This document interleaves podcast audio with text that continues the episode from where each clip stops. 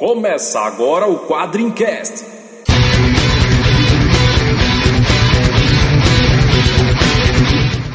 Spartan! Why so serious? We call him Hellboy. Call me the Punisher. I'm Kick-Ass. I am Iron Man. I'm Batman. Quadrincast, quadrinhos, filmes, séries e assuntos nerds em geral. Olá, tropa, está começando mais um Quadrincast. Aqui é Leandro Laurentino e no meu universo parece que as escalas vão até 11. Eu sou André Facas e você é um deus menor de um universo menor. Eu sou o Ricardo Sorvilo e esses babacas não passam de uma imitação do Esquadrão Supremo. Aqui é o Léo Spy e de onde eu venho dá-se valor à vida.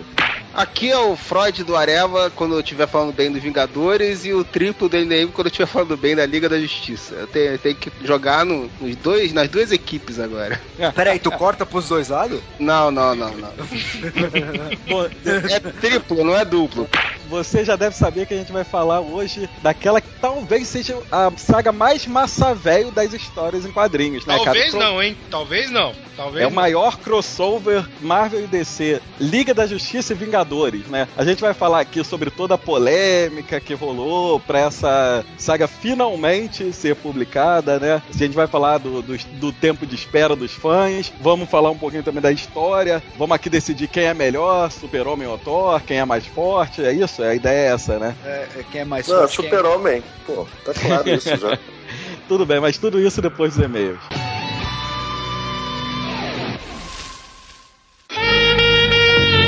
Agora no Quadrincast, leitura de e-mails.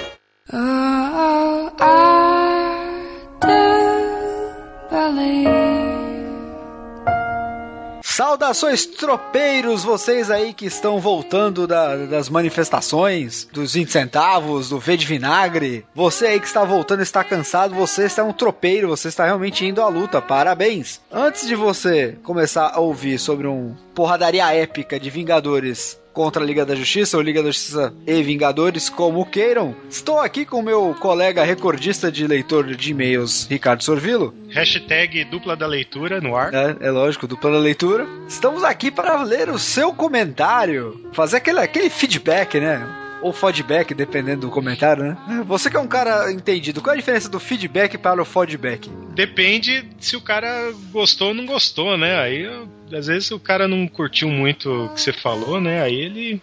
É Dá o feedback. Aí dá o feedback, né? É, se ele gostou, ele dá um feedback, senão ele dá um feedback. É, é, ele dá um feedback. Aí é o que ele quer fazer com você também, né? Depende. Ah, não sei, né, cara? A gente, É. a gente não tem preconceito nenhum, né, cara? Exatamente. Entendeu? Mas assim, É. mas desde que não pegam da gente, né? Que- É, exatamente. É, eu sou eu um não- cara comprometido e tal. Ah, eu não- Então eu- eu, não, não tô disponível no mercado. Mas e aí, cara, pra todo mundo que conseguiu fugir da polícia, dos tiros de bala de borracha, a todo mundo aí que tá brigando por um país melhor e conseguindo, parabéns pra vocês. Meu amigo Ricardo Sorvilo, pra esses Sim. caras que estavam na. passaram essa semana aí batalhando nas ruas e não puderam entrar no site Quadrim, Sim. quais foram os destaques dos últimos dias do, do quadrim.com.br? Nós tivemos vários destaques. Os dias dos namorados já, já passou, né? Mas um dos destaques aí foi a, a série de cartões temáticos dos dias dos namorados que, na- que nós tivemos lá no site, no, no nosso álbum de fotos do Facebook lá, que, que o pessoal curtiu pra caramba, né? Vários super-heróis com seus cartões de dia dos namorados pra você oferecer para aquela sua amada nerd, né? A, a sua garota. A sua cara metade, né? O player 2 do seu player 1. Exato. O Luigi do seu Mario, não, pera aí. Não. Opa, pera. É a Princesa Peach do seu Mario, né? Ou a Zelda do seu Link. O Zelda, o pessoal já acha que Zelda é o, é o Link, né, cara? É, é, então. Bom, a gente teve também a estreia da, da coluna do nosso amigo Márcio Sampaio, né? É o nosso especialista em action figures. É, que geralmente o pessoal confunde ele com o Faro Fino quando ele grava. Verdade. É, porque ele fala meio assim, mas ele é de boa. É, não, ele é, É. um cara legal. Ele é um cara legal. E então e, e a coluna dele vai tratar sobre action figures, obviamente. Então a coluna herói de brinquedo, né? Então Exato. é muito legal. Se você quer saber sobre action figures, especialmente de super-heróis, Leitura Cara, recomendadíssima. Cara, eu, eu acho que assim, é um, ele tá fazendo um, um primeiro um retrospecto aí de, da, da evolução do, das action figures e é um material que eu, honestamente eu nunca vi por aí, cara. É isso muito, mesmo. É muito legal, assim, é coisa de colecionador pra você que aí que quer expandir a sua, sua coleção nerd, não sabe por onde começar, quer manjar das putarias dos brinquedos. É o canal, cara, Herói de Brinquedo. Tem tudo E- pra ser um dos destaques do site. É isso mesmo. O último destaque, a coluna do nosso amigo André Facas aqui, que tá sensacional, Amolando Facas número 9. Assim, é comovente e se você um dia teve dúvida, se um dia você vacilou, porque eu não vou colecionar mais quadrinhos, isso é- se um dia você achou que ah, isso aqui é realmente é coisa de criança, vou largar tudo, é isso aqui é pra você, cara. É demais, é sensacional. Obrigado, cara. É, é, uma, é uma lição de vida, assim. Obrigado, cara. Começa com. É um pesadelo, né? Eu acho que é o pesadelo de todo nerd, né, cara? Só que é aquilo, né, cara? Os grandes heróis aparecem num momento. Tem um grande vilão, né? Então, lê, lê a coluna. Vá lá, lê a coluna. Isso, é, e comente. é isso aí. E comente. Lê a coluna. É isso aí. Mais importante ainda que coluna, que os destaques do site, na verdade é o jabá. O jabá é uma coisa que faz parte do, do dia a dia, né? Bota o leitinho aí na, na mesa das crianças, né? O Ricardo já tá com 72 filhos, tá precisando pagar as contas de todo mundo.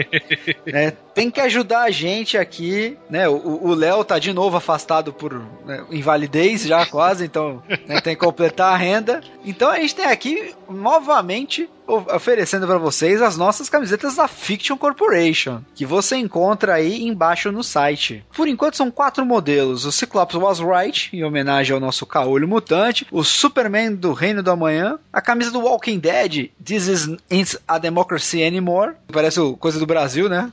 Agora, É. nesses últimos dias, e a camisa exclusiva Ten Rings do Homem de Ferro 3. Então, para você comprar a sua camiseta, basta você clicar no banner da Fiction Corporation ou nas imagens no rodapé do site e você cai já na página da Fiction e pronto. Lembrando sempre que as camisas da Fiction são 100% algodão, costura dupla, ombro reforçado e tem uma qualidade que assim, impressionante. Sem falar dos tamanhos nerds.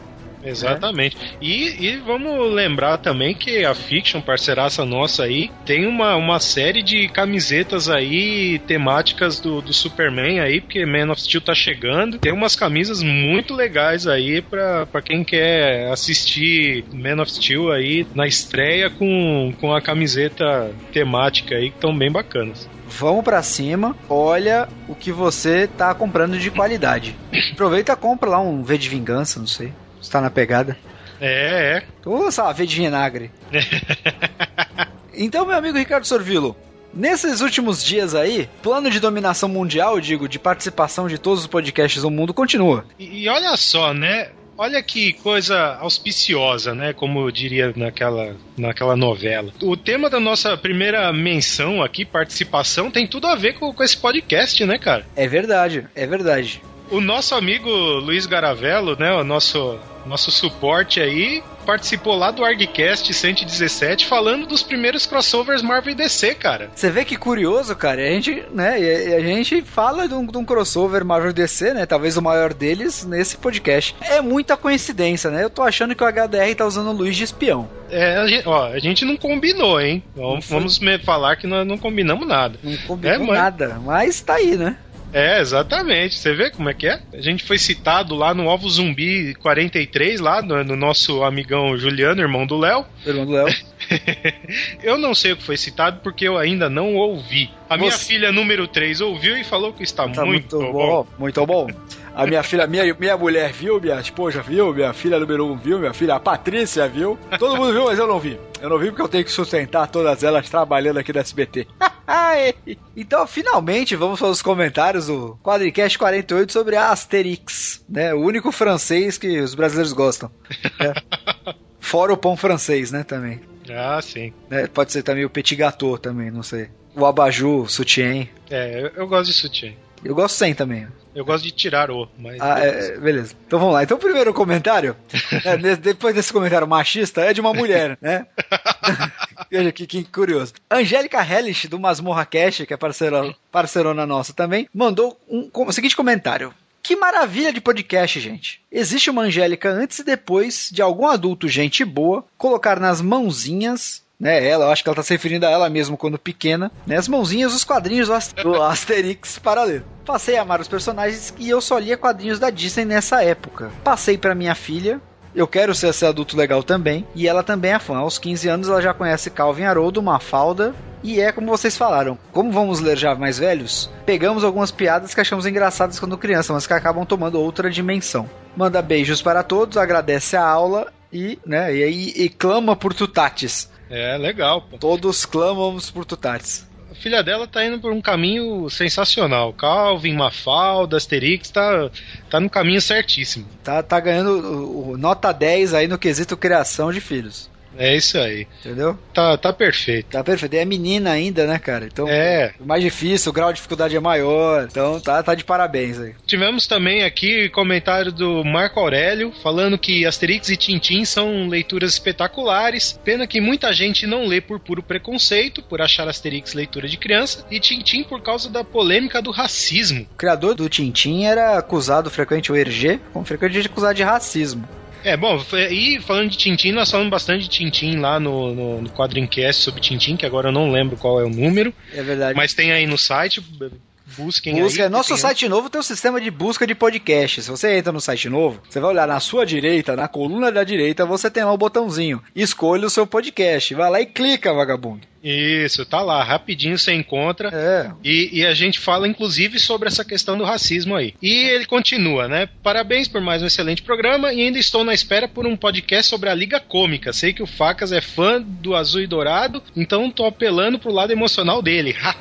Pô, tô- os caras safados, os caras já estão apelando já pro. é, você vê? Já estão apelando pro coração, cara. Pô. Ah, mas, a- mas Liga Cômica um dia a gente vai falar. Não, é, é- é um dos temas são- que são inevitáveis na vida da gente, né? Claro, a gente vai falar um dia. Um dia a gente vai falar. E assim, talvez a gente comente alguma coisa da Liga Azul e Dourado mais próximo do que você imagina. É isso aí. Eu, eu recomendo você esperar o Quadrincast 50. Olha lá, hein? Já deu, já deu a dica. Vamos falar agora sobre os comentários feitos no Quadrim Comenta 10 sobre a terceira temporada de Game of Thrones, que eu não vi, mas meu colega Ricardo Sovilo viu. Meus outros colegas viram e gravaram um podcast sensacional. Mas eu não vi, porque eu esqueci, cara. Eu perdi. Eu me perdi no final da primeira temporada, eu vi a primeira temporada, esqueci de ver a segunda. Já tem a terceira, já passou e eu não vi ainda. Então.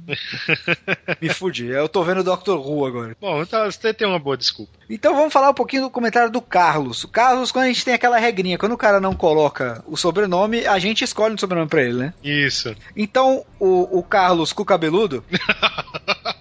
falou assim: Muito bom o podcast. Vocês comentaram sobre o anticlímax do último episódio. E a culpa é da divisão em duas temporadas do terceiro livro, porque a série termina no meio dos acontecimentos do livro e ainda tem muito sangue pra rolar em Tormenta de Espadas. Eu sei que vocês se lembram, mas na segunda temporada o Bron canta The Reigns of Castamere e o episódio da, da Batalha de Blackwater termina também com uma versão dessa música. Pô, então essa música Rain, The Reigns of Castamere, na verdade, é o plantão da Globo, né? Do, de Westeros. Toda vez que toca é desgraça, velho. Deve ser. Ó, eu vou te falar que eu não sou tão ligado assim em, em música, então confesso que eu não reparei. Ah, não, é o cara que escolheu as músicas do casamento dele inteiro. O cara não é ligado em música. Mas assim, não nessas músicas é, especificamente, né? Deve Mas. existia essas músicas na época, né? Lá É. em 1872, quando você casou com a Josi. Mas assim, é causa da série, eu não, não- realmente não, não me liguei assim né, né, nessa questão. Agora, na questão da divisão do livro, não é bem isso. É, a gente falou lá no cast, o problema da divisão, se você termina a, a terceira temporada no Casamento Vermelho, você deixa todo mundo é, assim num nível de tensão tão grande, assim esperando um ano. Quem não leu o livro, obviamente, né? Que é a grande maioria, ia ficar fazendo mil uh, confabulações, assim, né? Teorias do que ia acontecer e tal, né? Ia ficar todo mundo naquela tensão. Então, imagino que, o, que a estreia da quarta temporada, que seria a segunda parte do, do Tormenta de Espadas, ia estourar, né? E do jeito que foi feito, ia. ficou muito anticlímax mesmo. Acho que isso aí não ia fazer muita diferença. Ah, mas vamos, vamos combinar uma coisa, né, cara? Eu, até eu que não tô vendo Game of Thrones aí, vi só a primeira temporada, sei que, na verdade, o quente mesmo é o, o nono episódio. E o décimo ele lida com as consequências, né? Que é aquele truque do folhetim, né? Da, da série, né? do- da história seriada, que é você vai até o ponto onde você deixa aquele gostinho de quero mais. E você não vai e, e- e finaliza o problema. Você vê que toda série que tem um season finale que resolve os problemas, ela não volta tão forte quanto ela foi. Então ela tem que deixar um rabo solto mesmo. A tendência dos livros né, do R.R. Martin é que eles sejam cada vez maiores, né? Eu espero que, que, que, a, que a série não vire um- uma novela infinita, né? Que ela tenha um momento de finalmente se assentar, né? É, toma, e tomara que ele termine esses livros logo, né? Que ele não tenha um piripaque. É, o pessoal reza muito pela saúde dele, né? Porque ele é um velho É. gordo. Que é, o cara, é, o- é o típico cara que você vai ver assim, parece o Papai Noel, mas parece o cara que você vai ver esticado numa mesa que ele teve um infarto. Bom, não vamos ficar rogando um praga, né? É, é, mas vamos ver, né? Vamos combinar que seria curiosíssimo. E é, tem muita gente aí cortando os pus. Né? Enfim, temos também o, comentário do Dan Endo aqui, né? Pra gente finalizar. O, o Dan Endo, que é um dos caras que mais comenta no, no, no site, por sinal, É. e ele é um tropeiro do Japão, cara. É, você vê? Ele é da terra do sol nascente, cara. É isso aí.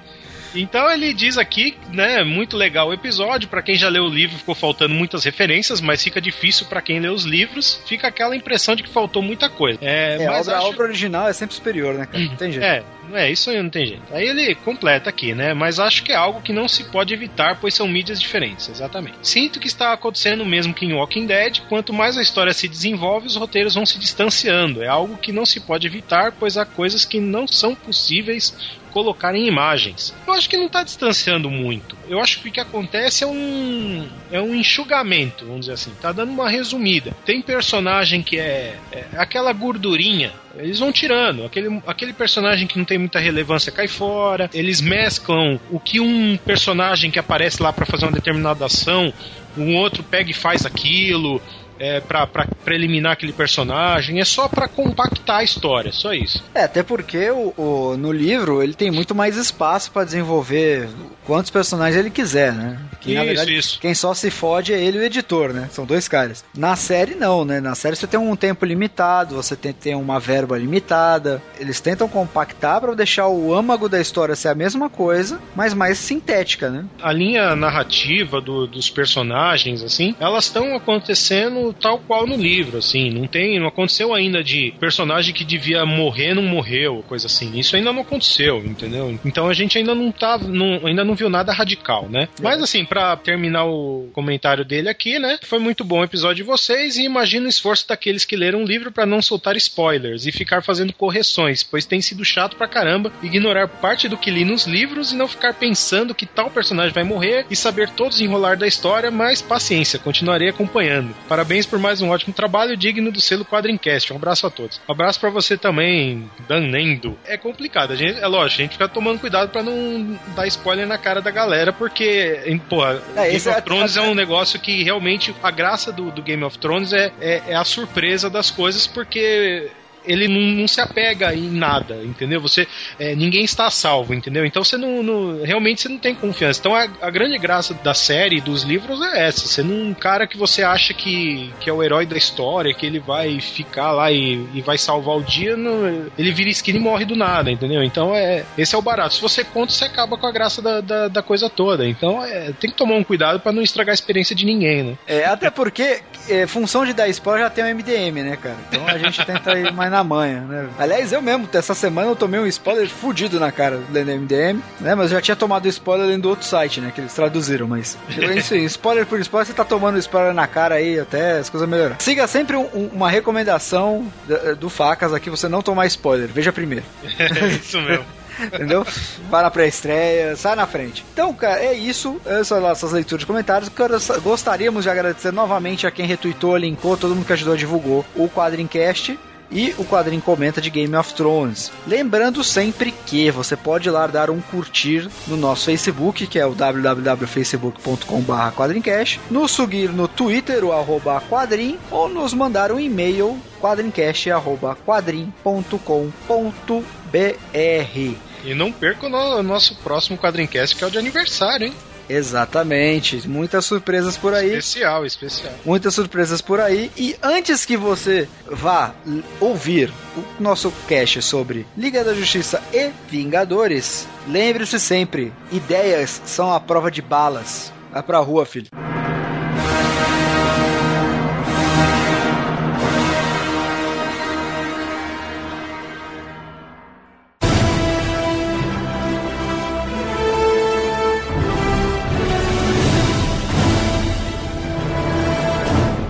Pois é, tropa, a gente vai falar hoje de uma história que demorou 20 anos para ser publicada, né? Talvez o maior espera por uma história, histórias em quadrinhos, né? Bom, é, pelo menos, pelo menos. Planetary 27. Mas não demorou 20 anos, não demorou, foi mesmo. É, mas, a história mas também não só. demorou 20 anos, porra. É outra É. história. Mas aí você tá falando da que foi publicada, né? Tem muita história inacabada ainda aí que a gente não sabe É, se um dia que pode bater esse recorde.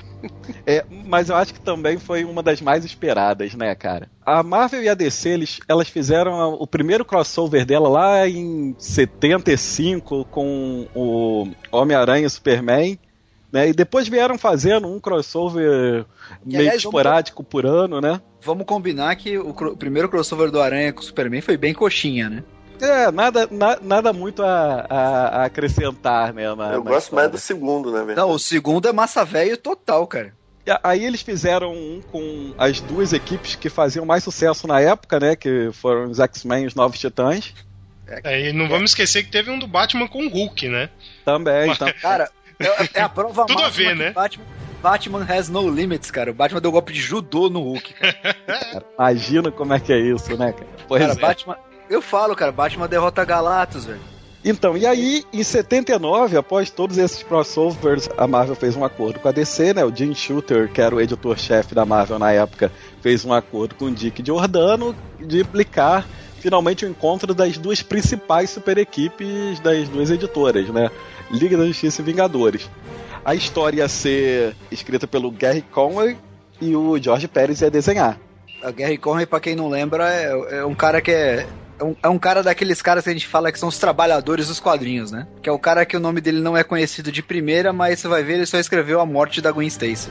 Não, é, é um cara que às vezes Ah, não se dá tanto valor quanto deveria, né, cara? O cara é aquele, um daqueles de segundo escalão, a gente fala muito de Alan Moore, de Grant Morrison, então, mas esquece desses caras um pouco, às vezes, né? É, esses caras, o, o, o próprio Kurt Busiek, Mark Wade, é, sei lá, fala mais um aí dessa época, o Marv Wolfman, o David Michelini, que são caras que é, a gente fala que tem caras que escrevem as obras-primas dos quadrinhos, mas tem cara que faz a gente gostar de acompanhar tudo mês, que são esses caras.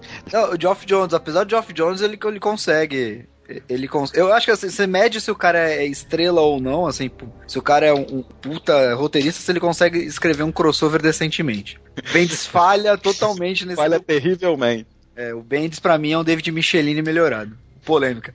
Pois é, mas aí eles decidiram fazer é, essa história, firmaram um acordo em 79 lá, de que a história ia sair, e em 84 decidiram cancelar o projeto. O que, que aconteceu nesse meio tempo aí para para eles finalmente terem abortado a ideia? O que, que foi? A princípio, um lado joga a culpa pro outro, né? A Marvel diz que a culpa é da DC, a DC diz que a culpa foi da Marvel, e, e até Mas como, como toda briga tem sempre o, o meu, o seu e a verdade, né? É, pois é, né? Grande culpa, na verdade, foi do Jorge Pérez, né? Não, ele foi o grande. É, talvez o, um dos grandes vetores aí que causaram o término do, do, do projeto. Por conta que ele desenhava nos- na Marvel os Vingadores, antes disso tudo começar. E um dos sonhos dele era desenhar a Liga da Justiça. E aí ele foi convidado pra desenhar na DC, não a Liga da Justiça. Subiu de divisão, você diria, então. É. Depende de você que pergunta. Não sei, ele foi desenhar os Titãs, pra mim não subiu, não. Mas No- nossos nossos fãs, muito, nossos fãs né, marvetes vão, É. vão, vão nos Ele- matar ele foi- agora. Ele foi desenhar, ele foi desenhar um título que o personagem principal era o Robin. Então, assim, Olha só aí, foi o maior, o título mais vendido. o X-Men mandou um abraço, inclusive, nessa época. Ele foi desenhar os sidekicks, é isso? Isso, Exato. isso aí. Exato. Mas ele, ele, ele mesmo falou depois, em re- em recente, que na verdade ele queria usar de escada pra chegar na Liga da Justiça. Vale de lembrar que um, logo nos primeiros arcos dos Titãs, teve justamente a aparição da Liga da Justiça, né? Exato. Eles, eles fizeram esse crossover interno lá da DC, de- da, da Ravena tentar a ajuda da Liga da Justiça lá pra enfrentar o pai. Então ele chegou a desenhar a Liga logo no início, assim, nas primeiras histórias dos Titãs. Você vê qual era o real objetivo dele. Né? É, né? Qual era a real intenção do cara, né? O Jim Shooter, que era o editor da, da Marvel, então a gente tá aqui é, supondo que ele se ardeu com a saída do, do Jorge Pérez Ah, do- do- da Marvel pra ir pra DC, né? O Jim Shooter é um cara que é conhecido pelo seu temperamento calmo, tranquilo, né? Ele- Né? Chamavam Já- ele nos corredores, chamavam eles no corredor da Marvel de Doutor Destino, pela mão de ferro, ele Nada emotivo, né? E tal. uma pessoa O controlada. nome do cara já dá a dica, né? Então quer dizer que o Jim Shooter mirou no, no pessoal da DC, é isso?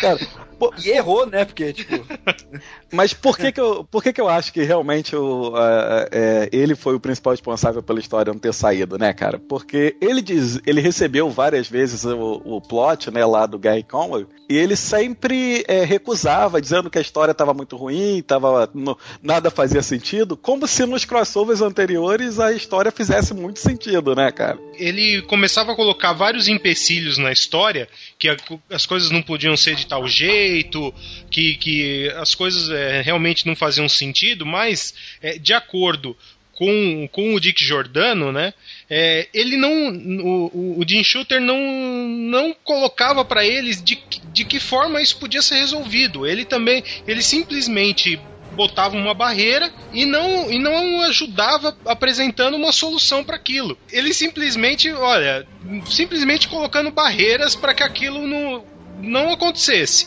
Então, é que, eu, é que a gente lembrar o Jim Shooter, o Jim Shooter é um cara que era fanboy assim máximo. Ele começou a escrever quadrinhos com 15 anos de tão fanboy que ele era, cara. E aí ele foi galgando posição até virar editor-chefe da Marvel. Ele, inclusive começou na DC, vai lembrar. É, então imagina que esse cara devia ser, tipo, manjar muito, só que tava usando esse conhecimento pra impedir o projeto de sair. Até todo mundo ficar puto e parar, entendeu? É, enquanto É, isso é. o prazo o prazo estava correndo, né? Exato. Ele levou o conceito de má vontade ao extremo, né, cara? O cara já recebia o negócio já dizia que não tava legal e tal. O Dick Jordan dá alguns exemplos. Pô, a gente envia o negócio pro cara ele volta dizendo: ah, o Homem-Formiga não é vingador, então por isso a história é uma merda, não pode usar. Que isso, né? Quer dizer, são argumentos que não, não faziam muito sentido na época, né? Pô, tá certo que o Hank, Hank Pym é bucha, cara, mas, pô, ele é vingador sim, cara. Ele, ele, inclusive responde que na época o Batman também não era da Liga e eles incluíram porque os leitores iam querer ver o Batman na história, né? Mas até aí na história que saiu depois tá cheio de bucha, né, cara? Se fosse nisso. É, se esse fosse o motivo, né, cara? Não... Ah, E- mas vamos, mas vamos combinar que assim, né? é, é, os Vingadores, até um tempo atrás, era composto de alguns grandes personagens e a, a leva da bucha grande da Marvel, né, velho? Porque, porra, Se a gente for valete fazer de um- copas vamos brincar, né, porra? se for a gente for fazer uma comparação fria com da, da Liga da Justiça, a Liga da Justiça tem os cinco maiores personagens da DC, os cinco personagens mais Seis. conhecidos da DC. Seis. É, é, os seis, ah. Vamos dizer, os seis. É, Não, o, primeiro, o o Aquaman. primeiro deles é o Aquaman, né? Você quer dizer isso, É, né? é, é isso. isso. Você não, é, você não tá pensando em tirar o Aquaman, não, é isso? É, Meu, Aquaman é famosíssimo, cara. É. Não, ninguém tá falando E- que e ele é os bom, só que ele é Vingadores? famoso. É, e os Vingadores, a, a formação clássica dos Vingadores não tem, não a clássica, tá? Não tem, o- não tem o Homem-Aranha, não, não teria o Wolverine, né? Que, Isso, você aí, moleque, cheirando a leite, É. o Homem-Aranha e o Wolverine não formaram os Vingadores, tá? É, entendeu? O Hulk nunca foi, vamos dizer assim, é, o Hulk for- só virou um Vingador, vamos dizer assim, oficial, né? Porque ele tá na primeira formação, mas ele nunca foi um Vingador frequente. Então, e- todos esses personagens mais famosos era só o, o- o trio mesmo, o Homem de Ferro, Thor e Capitão América, né? O resto. É, é verdade, o, foi tipo o pivô da primeira história, né? E, É, e e- só, e praticamente. só, Ele então, Nunca foi um vingador de verdade. Então, se a gente for analisar friamente, é, realmente não é. Tem uma desigualdade, assim. É muito mais. Os personagens é, significativos da Marvel estão muito mais fragmentados nos outros títulos do que, do que o- os da DC, né? Uma coisa que eu acho interessante a gente ressaltar aqui é que no meio desse mal entendido, né, do Jim Shooter não querendo que a história fosse pra Eu não, frente mal e entendido tal. não, acho que todo mundo entendeu o que aconteceu, né? Não, não, o que eu tô dizendo, né, o que o Jim Shooter disse foi mal interpretado foi que em uma dessas, dessas conversas aí entre Marvel e DC, o Dick, porque ficou de- decidido o seguinte: a DC ia ficar com a produção da história e a Marvel com a distribuição, né, Pra dividir os custos, etc. Então, a DC era responsável por fazer realmente a, a, a revista, responsável por entrar em contato com o Pérez e etc. Dick Giordano falou que entendeu em uma das conversas com o Jim Shooter que ele tinha dado ok para pro George Pérez dar, fazer, começar os desenhos, né, iniciar os desenhos. Eu sou obrigado a dizer que acho que o Dick Giordano deu uma de João sem braço Ele deu um história, né, miguezão, ele deu um É, miguezão. ele sabia que o Jim Shooter não queria, mas achou que depois que o, o Jim Shooter visse as páginas do Olha aí, cara, Pérez. tem 20 páginas. Tinha 20 páginas prontas antes de cancelar, velho. 20. Pois é, 20. Imagina, do Jorge Pérez, cara. 20 páginas. Pois é, aí o cara achou, bom, depois que ele vê as páginas, ele não vai querer cancelar esse projeto, né? O negócio vai à frente e tal, mas não funcionou. Nem essa dada de João sem braço aí do Dick Giordano fez a história andar. Porque aí deixou o Jim Shooter mais puto ainda, porque ele não tinha autorizado nada, e aí o Pérez já tinha começado a desenhar, e aí O Pérez ficou puto também, porque tinha que redesenhar os negócios, que o, o, o, Genchuta tinha que falar que não tava prestando. Aí todo mundo ficou puto, largaram os bets e acabou. Pois é. Cara, já, olha só, o Shooter já tá errado. O cara falar que o desenho de George Pérez não tá prestando, o cara já perdeu em qualquer tribunal, meu irmão. Isso, isso eu não sei se ele falou, não, mas que ele queria que o cara redesenhasse, ele queria. Não, não, mas ele queria, ele, história, queria, né? ele queria tirar a porra do Homem-Formiga da porra da história. É, Ele queria, de tirar o. Batman. Pô, vai tirar o Batman da história, pô. Isso é incrível, né? Tirar o Homem-Formiga. O cara já quase não aparece mesmo. Pois é, daria tanto trabalho. Acho que o Pérez nem se incomodou muito com isso, não. Não, e, e tem, e tem um detalhe aí, né? Isso tinha uma, tinha uma questão logística, porque o Pérez tinha um, um- um outro compromisso, né? De, de trabalho, e era, a, a história tinha um, um deadline, né? Pra, para sair, né? E, e- e esse prazo tava, tava correndo, tava, tava se acabando e, e a história não saía. A DC estava nitidamente preocupada com isso e tentando forçar que esse, que esse roteiro fosse aprovado o mais rápido possível, né? Conta-se até que é, num- num- numa Comic Con é, estavam todos os interessados reunidos, é, é, acho que foi em San Diego, né? Que Isso, é. Uma, Eles- um- uma das San Diego Comic Con estavam todos os quatro reunidos lá, né? Pérez, o Conway, o, o o- Shooter. o Roy Thomas já estava envolvido no projeto também. É, também, por exatamente. parte da Marvel e tal, e, e simplesmente o, o Jim Shooter fugiu, ele se escondeu mesmo, disse que não tinha, não tinha tempo, estava em reuniões e não sei o que, e ele simplesmente fugiu do, da DC, fugiu de todo mundo pra protelar, e nessa, nessas indas e vindas, o Pérez n- tinha, tinha os outros trabalhos, né, que ele, que ele tinha que, que cumprir, né, e e simplesmente o projeto foi, foi abortado, né? Isso, e em 83, né, eles deram como abortada a ideia. Bastante tempo depois, né, né, alguns anos depois, o Pérez recebeu de volta, né, os originais, os- as 20 páginas que ele tinha desenhado, né? Mas ele passou os cobra, né, velho? Ele, ele, ele vendeu, Vendeu. né? Vendeu, Vendeu. vendeu pra, vendeu pra quem? Pra quem que ele vendeu? Cara, imagina que isso durante, durante uns 15 anos ficou na mão dele, O mestre. o mestre, o mestre. Cara, o Rob Liefeld foi o, o dono da maioria das páginas dos Vingadores das Liga da Justiça original, cara. Olha só, e aí você vê como o cara é um amante dos quadrinhos. O cara pegou uma, uma arte original do Pérez, né? De uma história que tava há 20 anos sem sair. E aí o que, que ele faz com isso? O que, que ele faz? Vende, Vende. pra uma porrada de colecionadores aí. Vende pra espalha- pagar as espalha- contas, cara. Espalhou. É, né, Cara, pra pagar as contas, pra pagar o Daniel HDR até hoje nada, né? Mas pra pagar as contas de casa, filha da Tá mãe. vendo? Ele podia, ele podia ter vendido uma, uma página dessa pra pagar o HDR, cara. Tá vendo? É, uma página dessa já pagava já o HD. Cara, tá devendo as calças. Dizem que oferecem pra ele vir no Brasil, mas ele sempre recusa porque faz que é armadilha que vão pegar ele de porrada. É, pois. É verdade essa história aí. Ele sabe quanto ele é querido aqui, não? Quem tem, tem medo, né, velho? É, mano. Ah, cara, ele já bloqueou o réu no Twitter lá do MDM, cara. Não, ele, não, ele não respo- ele não responde brasileiro, cara. Eu mandei, do povo por ele, cara. eu mandei três e-mails pra ele, não respondeu nenhum, velho. Que isso. Mas, mas Aí- peraí, você tá falando que esse cara é malquista aqui e que a Panini lançou um encadernado com seis histórias dele, do Rapina e do Columba. É isso que Exa você tá exato, que o, que, o- que, que o Leandro, inclusive, fez a resenha. A gente teve um corajoso que, que É. foi lá, leu, e, e se você ler a resenha, você vai entender, cara. O problema é que nós não estamos preparados pra, pra genialidade do Rob Life. É que é o é, é a maior, é a maior mente criativa desde Jack Kirby. É, é, a, a gente é que não tá preparado pra entender. né? Segue isso. O pior, de, o pior de tudo é ouvir você falar isso e saber que o Kirkman realmente falou isso, né? Cara, ninguém tá falando aqui de qualidade, a gente tá falando maior mente criativa. Entendeu? Entram- A criação sai monte de bosta também, né, velho? pois é. Tem que ser muito criativo mesmo pra desenhar a cara com dois pés esquerdos, pra É. desenhar aquelas anatomias incríveis dele. Aque- Aqueles caras que tem dente de tubarão, né? Várias sequências de dente, assim. Aliás, vale lembrar que ele, em menos de metade do tempo dele de Kickstarter, ele, ele bancou um financiamento dele, do Brigade. O cara é um mestre. Olha só. O cara é um mestre, o cara, velho. O cara é muito bom, né, cara? É O cara é um mestre. O, o- o que o cara, o que o cara não tem de desenhista tem de carisma, não é possível.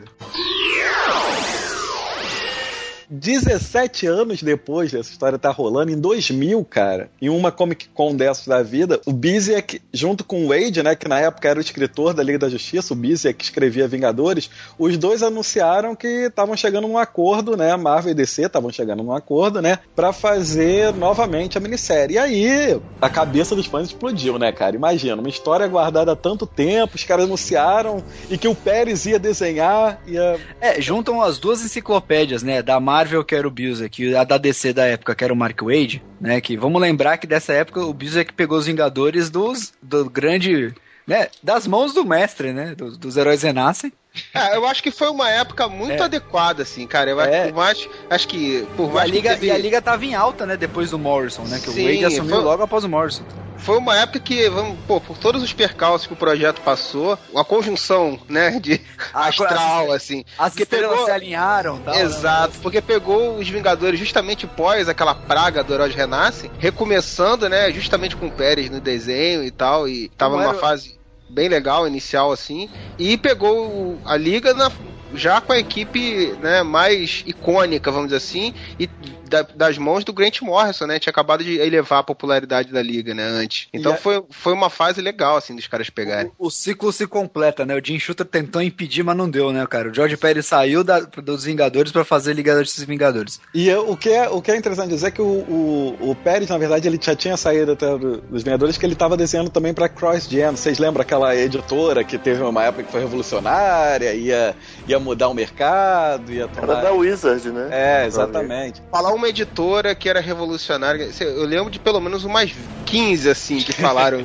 É, porque a Cross Gen ela tinha uma proposta diferente, que era, Era- ah, Era bem sci-fi, era É. cada, cada título passava-se um planeta. Não, é, e até a própria linha dela, né, de trabalho era diferente. Os, Era os escritores trabalhavam todos juntos no escritório, que é uma coisa que não acontece. Os desenhistas, todos os artistas estavam juntos na mesma, no mesmo escritório, tinham que bater ponto todos os dias, né? Eu não sei como eles achavam que isso ia beneficiar a qualidade, né? Mas enfim. Deve ter falido de tanta pizza que a galera pediu. É, Não, exatamente. eu, eu fico imaginando, deve ser a, a CEO da época deve ser a mesma do Yahoo, né? Que É. o home office da galera aí. Então, o, o Wade não podia escrever. Imagino que ele deve ter ficado puto com isso, né? O Wade, ele com certeza ele deve ter sido consultor pra história, porque o cara é, é uma enciclopédia mesmo da DC, né? Acho que o Bizek já até comentou isso. Só que ele não podia ser um dos escritores justamente porque ele tinha esse contrato de exclusividade com a CrossGen. E o Pérez, ele pôde desenhar porque na no contrato dele ele já tinha previsto que caso tivesse era o único caso em que ele poderia desenhar fora da CrossGen caso o projeto Liga da Justiça e Vingadores voltasse. Ou Cara, seja cara- Isso já tava armado, né, cara? Cara, não, não, maluco, mas, mas pensa que cagada, né, velho? Se, se isso não tiver armado, foi a maior cagada da história.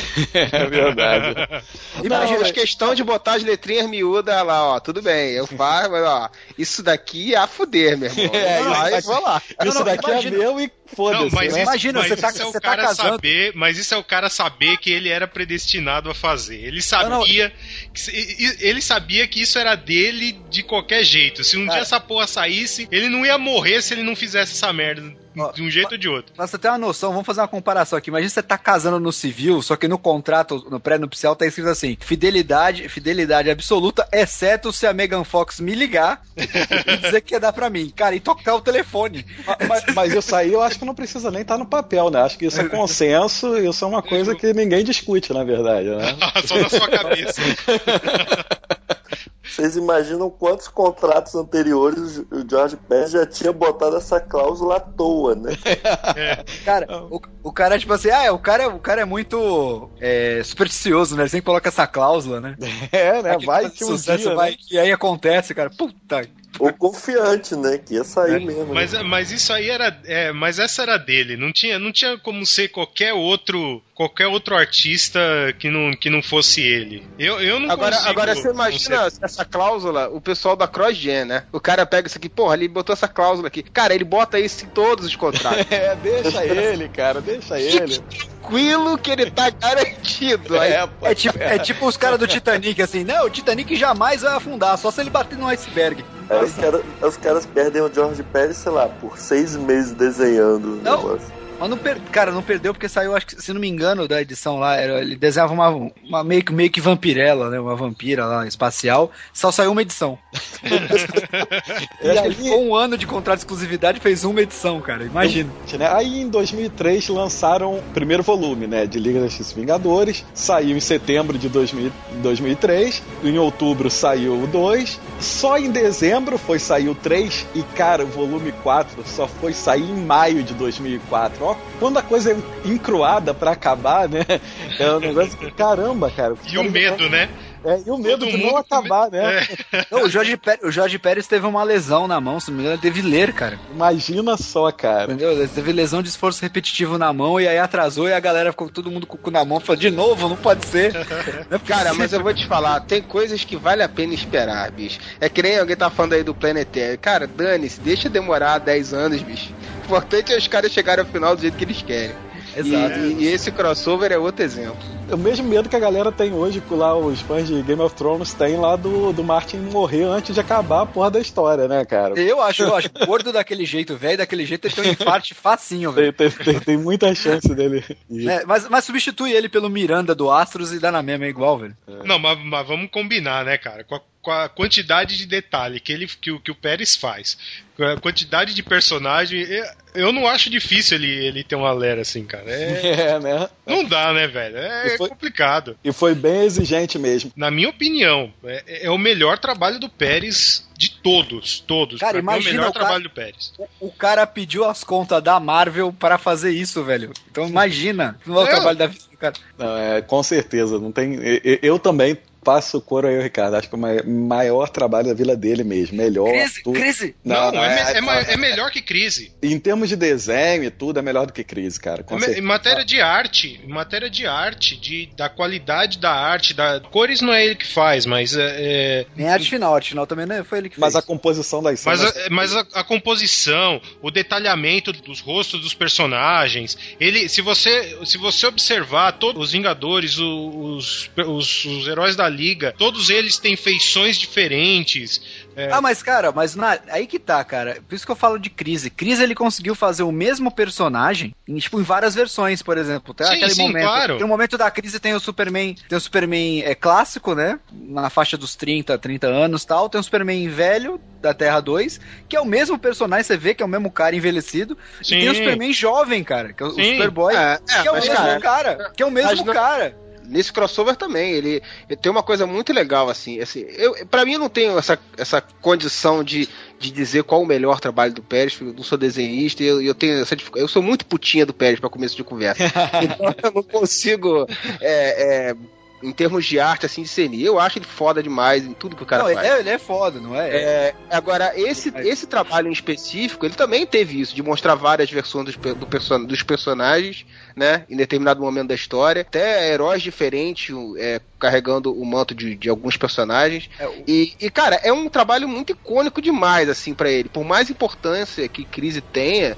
Assim, eu acho que o prazer dele de fazer esse trabalho deve ter sido maior, cara. Ah. Porque poder juntar as duas equipes e ainda poder brincar com as versões favoritas, de repente, diversas versões de cada personagem. É, é muito massa, né, cara? Além disso, é, ele tá juntando as duas equipes, tá juntando os dois universos, né? Então ele pode pegar cenários dos dois universos e tal. Acho que isso com certeza É, inspirou mas- ele. mas- mas bastante. de, todo- de todo fanboy, cara, ele botou os heróis das editoras Não. pra, pra sair na mão, cara. Cara, mas aí que tá, cara. A gente vai falar isso mais no decorrer da história, mas assim, é, é, é aquele negócio. Porque qual que é a minha. Eu considero as duas histórias igualmente fodas. Por que, que eu boto crise um pouco na frente? Porque sem crise não teria esse, esse crossover, não existiria, assim, tipo, em questão de composição, de qualidade de imagem, mesmo essas, esses pequenos detalhes que a gente pira, porque Vingadores vs X-Men, tanto visualmente quanto no roteiro, Cara, é é você para ficar anos procurando referência. Anos. Eu- Por isso que eu acho que assim, Crise tem esse lance. Talvez tivesse o crossover se tivesse saído na época original dele, entendeu? Que assim, foi o grande pulo do Pérez, né? Não, o sabe Pérez era um eu- antes de crise e virou outro depois de crise. Sabe por que eu acho que, que é melhor? Eu acho que o, o- se você pega o Pérez desde que é, das, das primeiras histórias que ele desenhou, passa pelos Titãs, pega a crise, né? Pega, por exemplo, a Liga, é, pega os Vingadores da época da, da, da saga da Coroa da Serpente, pega, pega Titãs, a Liga, é, e vem passando, né? Pega os Vingadores pós-Heróis Renascem e tal, chega na, na Liga Vingadores, você vê que o, o traço dele vem evoluindo, assim, ele evolui. Apesar de já ser bom desde sempre, o traço dele vem melhorando, ele vai detalhando mais, ele vai ficando mais detalhista. Ele tá 15 anos mais experiente, né, cara? É, Então, exatamente. Isso faz a diferença. Por isso que eu acho que é melhor. Apesar de- dele ser, dele ser muito bom sempre, é diferente, por exemplo, do, do, do Frank Miller, que, que era bom, chegou num- numa posição ótima e hoje só faz rabisco, entendeu? Só faz garrancho. Ah, cara, eu não vou nem no Frank Miller, que é meio covardia, mas você pega um cara como o Neil Adams, porque são os meus dois grandes, meus três grandes ídolos de, de desenhistas, né, de quando eu comecei a ler quadrinhos, é o Garcia Lopes, o, o Pérez e o Neil Adams. É, o Neil Adams é um cara que piorou muito, cara. E ele, assim, não dá, não dá, É não sei se o cara ficou preguiçoso, assim. O estilo do traço dele foi pro, pro, pro lado errado, assim, na minha opinião. Pegou a curva errada, entendeu? E o Uhum. Pérez não, cara. E, e isso que você falou do detalhe é bem interessante, assim. Ele sempre foi detalhista, né? Não tem como dizer que o cara não é detalhista quando ele fazia 500 bilhões de personagens por página na crise. Mas ele realmente soube refinar esse detalhe de uma forma que, que não é aquele detalhismo exagerado, entendeu? É tudo na medida certa e é muito preciso. E aí, já que a gente já começou aí a colocar água na boca aí dos ouvintes, vamos começar a falar então do, do- da história em si, né? Começando, obviamente, pelo volume 1, Jornada para o Mistério. É o nome do volume e existe uma razão para isso, né? Já, já começa por aí, né? Se você parar pra pensar, todos os, os títulos dos capítulos são baseados em histórias de antologias. É a primeira referência que você tem. A Jornada para o Mistério era Journey into Mystery. Foi a antologia que surgiu o Thor, inclusive. É verdade, o, o- o segundo volume era Torneio de Campeões, aquela história lá É, famosa um- da um- Marvel, né? Que é um crossover clássico aí, né? Que inclusive é um crossover onde os caras pegam de porrada. O volume 3 é Strange Adventures. Que era a, a antologia que apareceu Adam Strange. Falava de, de, de- aventuras espaciais, assim, paranormais. E o volume 4, The Brave and the Bold. Nem, Precisa nem explicar, falar, né? É o mais Precisa nem explicar, né? E elas têm uma relação até direta com o momento da história, né? Primeira é uma jornada pro mistério, que é o mistério da, da de, de como a história se posiciona, do mistério do, da trama, né? A segunda é a parte da porrada, né? A terceira é a parte da, da estranheza lá, que nós vamos chegar no. no- Em que muda todo o plot da história, né? E a quarta é, o- é a batalha final, né? Eles se aliam, né? Eles se É um- aliam e tal, é, É um exatamente. team-up, né? É o team up, né? Exatamente. Cara, é pra você ver como, como o, o, o- o roteiro detalhista. É psico... tem, cara, tem referência aí que você vai procurar e você acha coisas. E até falam que, tipo, o Mark Wade não pôde escrever, mas assim, eu duvido que ele não tenha escrito isso aí, só o nome dele que não tá acreditado. É, É, podia estar acreditado por causa do contrato, mas pô, Entendeu? com certeza ele. Com certeza tem dedo dele aí também, cara. Ah, foi escrito a quatro mãos, com certeza. Não foi um cara só. Muita gente criticou a história e tal, né? Que era muito clichêzão, não sei o quê. Mas é, é- é preciso entender, é preciso ler essa história, né? como uma grande homenagem, né? Eu encaro essa história como uma grande homenagem ao, ao universo Marvel, ao universo DC, assim. É, eu gosto dessa história, assim, é uma da- das minhas, é, sei lá, top 5 preferidas, assim, justamente porque ela é uma grande homenagem a tudo aquilo que fez a gente fã de super-heróis, sabe? É uma punhetagem sem tamanho, vamos falar a É, real. é, a real é essa mesmo. É, é- é- fez a gente ser, ser fã de, de, de super-heróis por causa de, de tudo isso. Então ela, ela é meticulosa nesse tanto por causa disso. É, só pra gente de- deixar mais claro aí pro, pros ouvintes, né, como é, que, como é que começa essa história, né? Acho que eles trazem de volta um, um personagem que tava, foi usado em crise nas Infinitas Terras, né? E aí o Pérez traz ele de volta aí em Liga da Justiça e Vingadores, que era o Crona, o cara que tá sempre buscando conhecimento, querendo. O problema é que ele destrói Não, o universo esse era ele o vai buscar. Bilu, pô. É o ET Bilu, né? Não, ele manda você, nós buscarmos conhecimento, né, na verdade. É, vai ver o Crono obedeceu ele. É, pois é. O Bilu. Foi, foi o primeiro visitado por ele, né? E O aí, ET Bilu foi lá em Oa e falou: Isso. Crona, busque conhecimento. e aí ele saiu destruindo tudo, buscando conhecimento. E dá de cara com o Grão-Mestre, que é aquele jogador supremo, né? Um dos anciões do universo da Marvel, né? Do universo da Marvel. Ele é mais conhecido por ser um dos caras que apanhou do Thanos quando ele tava recolhendo as, a- as joias do infinito. Ele, ele é o mais conhecido por ficar fazendo reality shows de porrada, né? MMA entre, entre é, o, o universo, o Inclusive, universo Marvel, né? Inclusive o torneio de campeões, se não me falha a memória, é, foi ele que é o grande Foi, pivô, foi né? ele. ele. Ele é o, o principal jogador, né? E- Era ele também jogando contra, na época, se não me engano, o colecionador. Só que dessa vez, então, o Crona veio querendo conhecimento, e aí ele sabia que ia destruir o universo, ele queria saber como é que, é, como é que o universo surgiu, e aí o Grão-Mestre vai percebe que tinha que dar um jeito de dar uma enrolada no Crona, senão o universo onde ele vivia ia ser destruído. Ele vai falar: olha, aqui tem um cara que estava vivo antes do universo surgir. Você de repente podia perguntar pra ele. E aí o Crona, ah, bom, quem é? Quem é? Aí você tem que me ganhar num jogo. Como é que é? Como é que é aquele. Let's- é, é, é o, é o Jigsaw, porra. É o Jigsaw. play a game. Aí é aquele negócio, cara, na, na boa, velho, na boa. O, o cara virava assim, bicho, você não quer me falar, então vai se fuder, mata ele, vai perguntar a outra pessoa, cara. Você acha que ninguém mais sabe Não. quem é o cara que tava. E sabe o que é pior? O, o cara, o cara tem poderes telepáticos. Depois na história ele vai lá, invade a mente do cara e descobre. Mas, Assim, na segunda edição ele faz isso, velho. É, é melhor não pensar muito nisso. É, né? exatamente. Aí o, o, o Grão-Mestre, ele é filho da puta, porque ele sabe que é o- a galera no universo da, da, da DC é mais poderosa, né? Teoricamente, tem mais, os poderes muito mais. Normalmente o personagem DC comecei- é já- mais poderoso do que o já- da Marvel. né? Já começou o crossover. Não, não é crossover, é fato. Eles têm, eles são mais poderosos. São, são... Ah, mas assim, ele, você acha que ele tem essa consciência disso?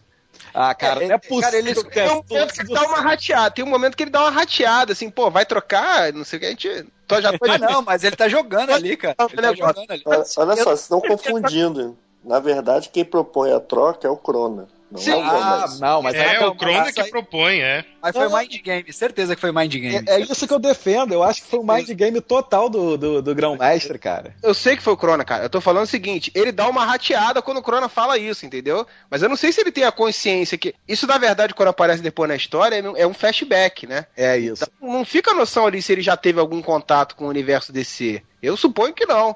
Ele, de repente, confia nos campeões dele e não quer que tenha troca. Eu, eu, eu interpretei dessa forma. É, eu também. E aí ele deu sorte então, porque ele ficou com o lado mais forte e aí o Crona teve que se virar com os Vingadores mesmo. Caraca, os Marvetes vão querer minha cabeça. Caraca, esse apresentador Não, mas- é muito imparcial, né?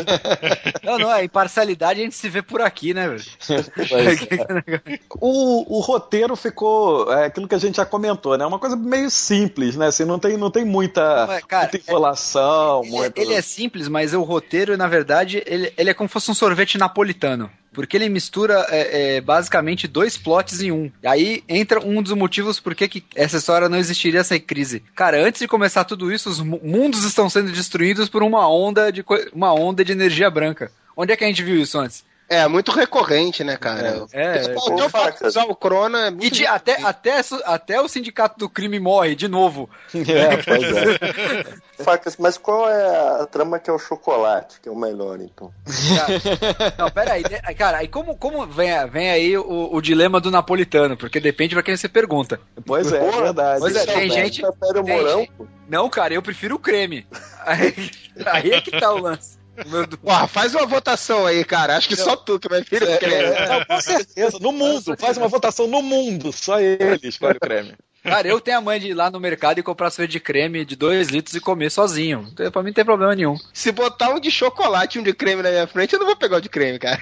Ninguém vai pegar, cara. Ninguém, só ele, só ele. É, só eu, não, é verdade, eu prefiro. Fazer o quê? Ah, mas enfim, o chocolate, né? Ou o seu sabor favorito, como preferir, como preferir, é basicamente um crossover da Marvel, que é uma história clássica também, que é Vingadores versus Defensores. Não sei se alguém lembra dessa história. Lembro, lembro. Ela foi recentemente republicada pela Panini, inclusive, num encadernado. Lembro. Inclusive, a gente vai falar dos artefatos, né? Um deles é justamente o plot do É, é o olho maligno. Ai, que burro, dá zero pra ele. maligno. É o- Maligno. Eu não é lembro tão como é que traduziram. Ele é tão mal que ele é maligno, que é duas Eu vezes. não lembro como é que traduziram. É, É se, era, sério isso? se era o Evil Eye ou se era, se era o virou olho do mal ou se era olho maligno. Não, na história tá traduzido como olho maligno. Tem muita semelhança também com Guerras Secretas, pô. O ser superior que bota a galera pra brigar, né? Sim, Não, mas sim. aí também, que é parecido também com o Torneio dos Campeões. É, ou seja, é um plot muito batido. né? Batido Então, é, é, o aquela coisa plot, plot napolitano, cara. É o que eu tô dizendo, é um- uma coisa bem de RPG, né? Você pega duas equipes, cada um tem que encontrar o 12 artefatos, né? E aí ele descreve lá é, seis artefatos do mundo Marvel, né? Seis do, do mundo da DC. Eu reconheci a maior parte, confesso que o único que eu não fazia a menor ideia na época, lendo a história, não tinha a menor ideia do que era, e acho que ainda permaneço assim, é o sino, a roda e a ânfora, cara. Porra, os, três, os três demônios, cara. Os três demônios de Os três demônios era, era um vilão da Liga da Justiça, do começo da Liga da Justiça. Esqueci como é que é o nome da série que a Panini publica, do- das primeiras histórias em preto e branco. Tem a história dos. Showcase, showcase. Isso, no showcase, no, no showcase que saiu da Liga aqui, tem essa história. A primeira história do- dos três demônios. Pô, eu li isso, não lembrava. Mas enfim, é basicamente isso. Eles dividiram, né, esses. E, e quem encontrasse o maior número de artefatos ganhava o jogo, né? Plot bem simplesinho. É, é, é famoso pega-bandeira, né? É, o que eu não conseguia entender era por que, que alguns objetos do, do universo da Marvel estavam no da DC. Não tinha muita ordem pra isso, não, né? Eu- Não, tava, tava zoado, tava espalhado. não, não tinha uma ordem. Ah, todos os da DC É, estão no mundo da O Marvel. próprio, todos- o próprio Batman reparou isso. Ele falou assim: que- acho que foi o Batman que reparou. Falou assim: pô, os caras estão brigando com essa porra. Tem, tem coisa de um lado, coisa do outro. O cara que tá fazendo isso, ele não tá buscando. né, de, não veio aqui para caçar. Ele tá, ele tá almejando algo maior com essa porra. Porque o cara já teria os artefatos, né? Pois É, Mas, é. o, mas o Batman é o Batman, né, cara? Vale lembrar que começou a misturar os mundos, né? Tinha, tinha personagens, né, e vilões aparecendo de um mundo no outro, né? Que foi quando realmente começou o- tanto a Liga contra os Vingadores a é, perceberem que tinha alguma coisa errada, né? Que foi quando eles entraram na história, né? Cara, é a maior prova. É a maior prova que é disso que o povo gosta, velho. O povo, o povo não gosta de, de, de drama psicológico, de personagem branquelo que fica sentado no, no- no banco da praça chorando, de personagem conceito. O povo quer ver sangue, o povo quer ver porrada. Pois é. E aí a Liga da Justiça vem pro, pro mundo Marvel, né? E aí começa. Aí eu achei uma coisa bem bacana do, do, do Bizia, que é o, o Ricardo tá falando dessa questão de homenagem aos dois universos, né? Eles conseguem ressaltar o tempo inteiro a diferença do, do, do universo Marvel pro DC, né? O universo Marvel, ele- é- o próprio mundo é menor, né? É, Eles fizeram uma, uma, um- uma associação lógica, né? Porque, como na, na, na DC você tem um monte de países fictícios, um monte de cidades fictícias, pra caber isso tudo e as cidades que existem, tinha que ser maior. eles destacam uma diferença que é a principal entre os dois universos, né? Uma é que no, no universo Marvel tudo é muito mais realista, muito mais parecido com a Terra em que a gente vive, e a gente sabe que a, a Terra em que a gente vive não é essa maravilha toda, É então... tudo fudido, né? Vamos falar a real. Então aqui uma os merda. heróis, no universo Marvel, os heróis não têm o mesmo respeito os que tem no universo DC, né? E eles vão notando essa diferença, né? Os, os heróis vão notando essa diferença. É, mas o legal é que eles tentam cagar uma regra violenta, né? Que assim, eles mostram que o universo Marvel é uma merda e o da DC é um céu de brigadeiro.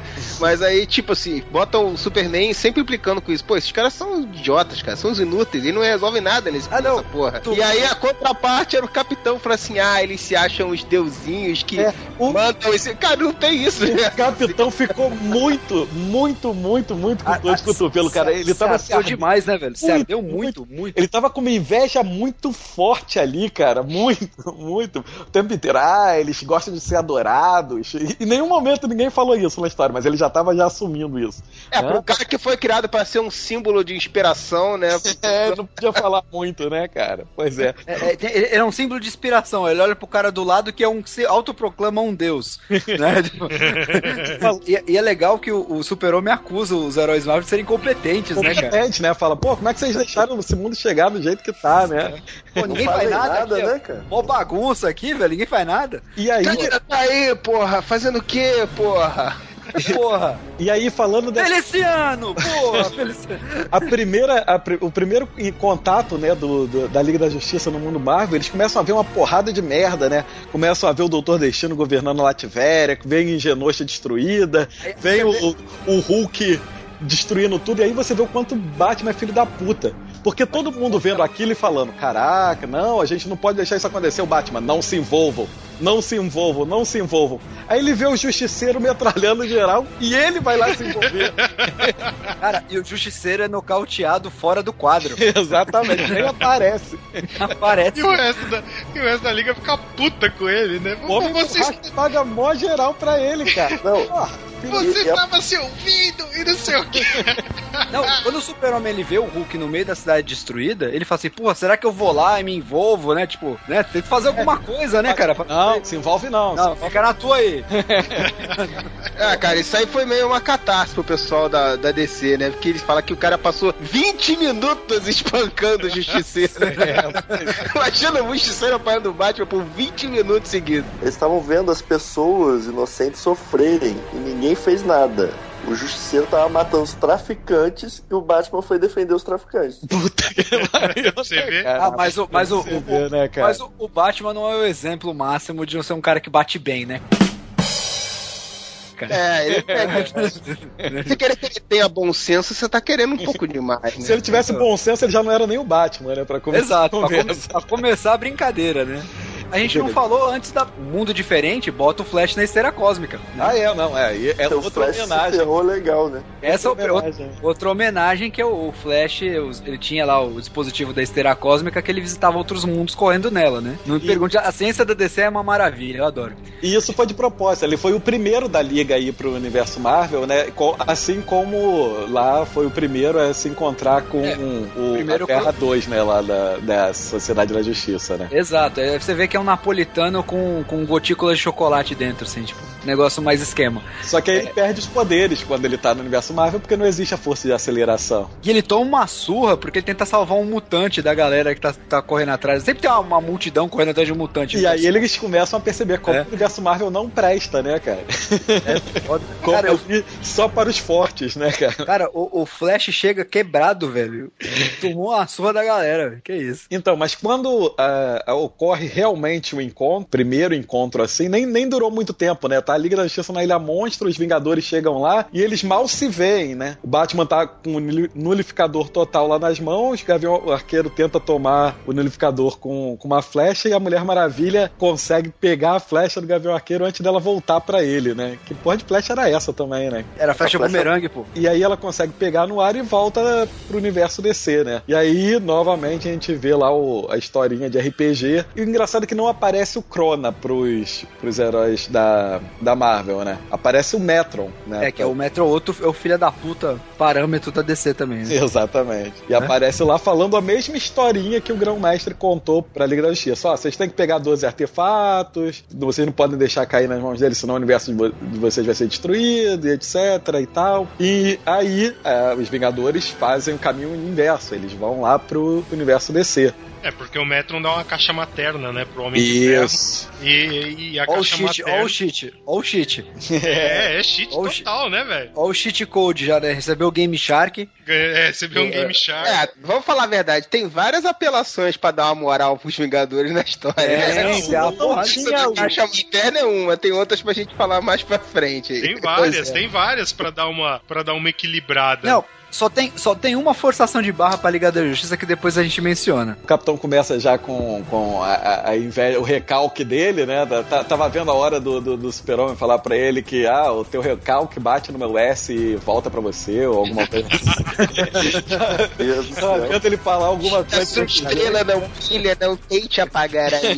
Cara, por onde vocês estão andando, pelo amor de Deus. Eu tava vendo isso acontecer. Porque aí ele, ele começa naquela de acusar a liga e. Por quê? Porque tinha que ter porrada, né? Os dois grupos novamente se encaram, dessa vez por mais tempo, né? Do que O, na Ilha problema, Monstro. o problema foi o Capitão América chamar, o, chamar a liga de nazista, né, velho? Chama os caras de nazista. É que era a regra básica, né, velho? Você tá discutindo sobre qualquer coisa. Mencionou Hitler, separa o assunto. Acabou a discussão, né? Acabou a discussão. A edição 1 não podia acabar de forma diferente, né? É uma martelada do Thor na cara do Superman, né? Pô, a ca- É, é- é o único golpe que ele consegue acertar decentemente, inclusive. Na trairagem, na trairagem, né, velho? É, porque o cara não tava esperando, de repente. Se bem que assim. Ele tava muito ocupado cagando regra, né? É, exatamente. Ele, ele poderia ter desviado, mas estava tão ocupado lá cagando regra pros Vingadores. É. Na verdade, essa é a cena mais impactante, né, da última edição, mas a gente fica sabendo realmente na, na- na- no último quadrinho lá que o, o Electron ficou, né, acompanhando o Metron pra saber o que estava acontecendo nos bastidores e que É, porra era Não é isso. que o Electron ficou, né? Meio que, tipo, tiveram que correr tão rápido que deixaram ele pra trás, né? E ninguém lembrou do Electron, né, cara? Ninguém... Não, não, ele fala lá, tem uma hora que ele chega pro Batman e fala assim, ó, cara, eu tive uma ideia aqui, eu vou fazer uma parada aqui, ó, vou ficar aqui de butuca. E aí ele não foi meio que abandonado, ele, ele, ele ficou propositalmente. Ah, Não, mas depois a galera pergunta por ele, cadê o Electron? O Electron sumiu. O Batman e o Electron estão desaparecidos. Cara, tem uma hora que o Batman e o Capitão América estão sumindo. Ninguém liga. Fala, ah, o Capitão América sumiu. Ah, ele é o líder dos Vingadores incontestável. Sem ele a gente não faz nada. Mas ah, ele sumiu, ah, foda-se, toca o bonde. Porra. É, isso aí já é, no, já é no começo da segunda edição, né? Quando Isso, o pau tá comendo, todo, né? volume- Porque na- se você pensar assim, na, na liga, eles estão sempre dividindo o poder ali, pelo menos nessa história. Tem hora que a Mulher Maravilha tá dando ordem pro Batman, tem hora que o Aquaman tá mandando na parada, toda hora tem um. tem- tá cheio de cacique, né? E pouco indie. Mas, cara, nos Vingadores não tem isso, cara. Os Vingadores, o líder é o Capitão América, sempre foi, é o estrategista e tudo. Sem o cara, os caras deveriam ficar meio perdidos, né? Não tem como. É verdade. A- A gente falou da- de várias coisas da primeira edição assim, mas só queria citar por alto assim, tem muitas assim, a história, acho que foi o Ricardo que falou aí, ela é toda referencial, né? E é, é a, a grande jogada assim que, que pega os nerds como nós pelo coração é que ela é toda referencial aos dois universos. E tem muitas referências legais pra gente citar aí, além de, de algumas que vocês já falaram. É, o lance que vocês falaram de estar tendo o- a invasão de, de outras criaturas em, um- em cada universo é muito legal. Eles enfrentam o Terminus, né? O- A Liga da Justiça enfrenta o Terminus. Porra, E aí os- pegam- pegaram, pegaram Ah. bem bucha pra mandar pra descer, né, velho? Terminus. E, e o Starro Os do lado. Pegou Starro. né? Pô, mas é o Starro. bucha também, né? Ah, mas o Starro, o Starro é vilão clássico, né? Tipo, pô, tá na capa da primeira edição da Liga da Justiça, mas o Terminus. Mas aí não Porra. podia ser nenhum grande, Um porque puxa senão clássico. podia tomar, tomar a vaga lá do- dos vilões principais, né, cara? Não podia ser um também nenhum vilão. Não podia ser um, Kang- um Kang da vida. Não podia ser ninguém assim. Eles precisavam, de um, eles de um gigante, né, pra fazer. É, pra poder, pra poder ser um só e já chamar a atenção da liga toda, né? É, É, tem, tem o quadro foda, que tem uma imagem foda do, do lobo descendo o cacete no, na- no pessoal do Império, da Guarda Imperial já. É verdade, é verdade. Ah, mas a- mas a Guarda o Lobo Imperial- sozinho detona a Guarda Imperial, né, cara? Ah, mas a Guarda Imperial, você sabe, né? Que nem a armadura Hulkbuster, né, cara? Tem uma função só, que é apanhar. Eles só bateram nos X-Men lá na morte da Jean Grey. De resto, eles só apanham. Só apanha, cara.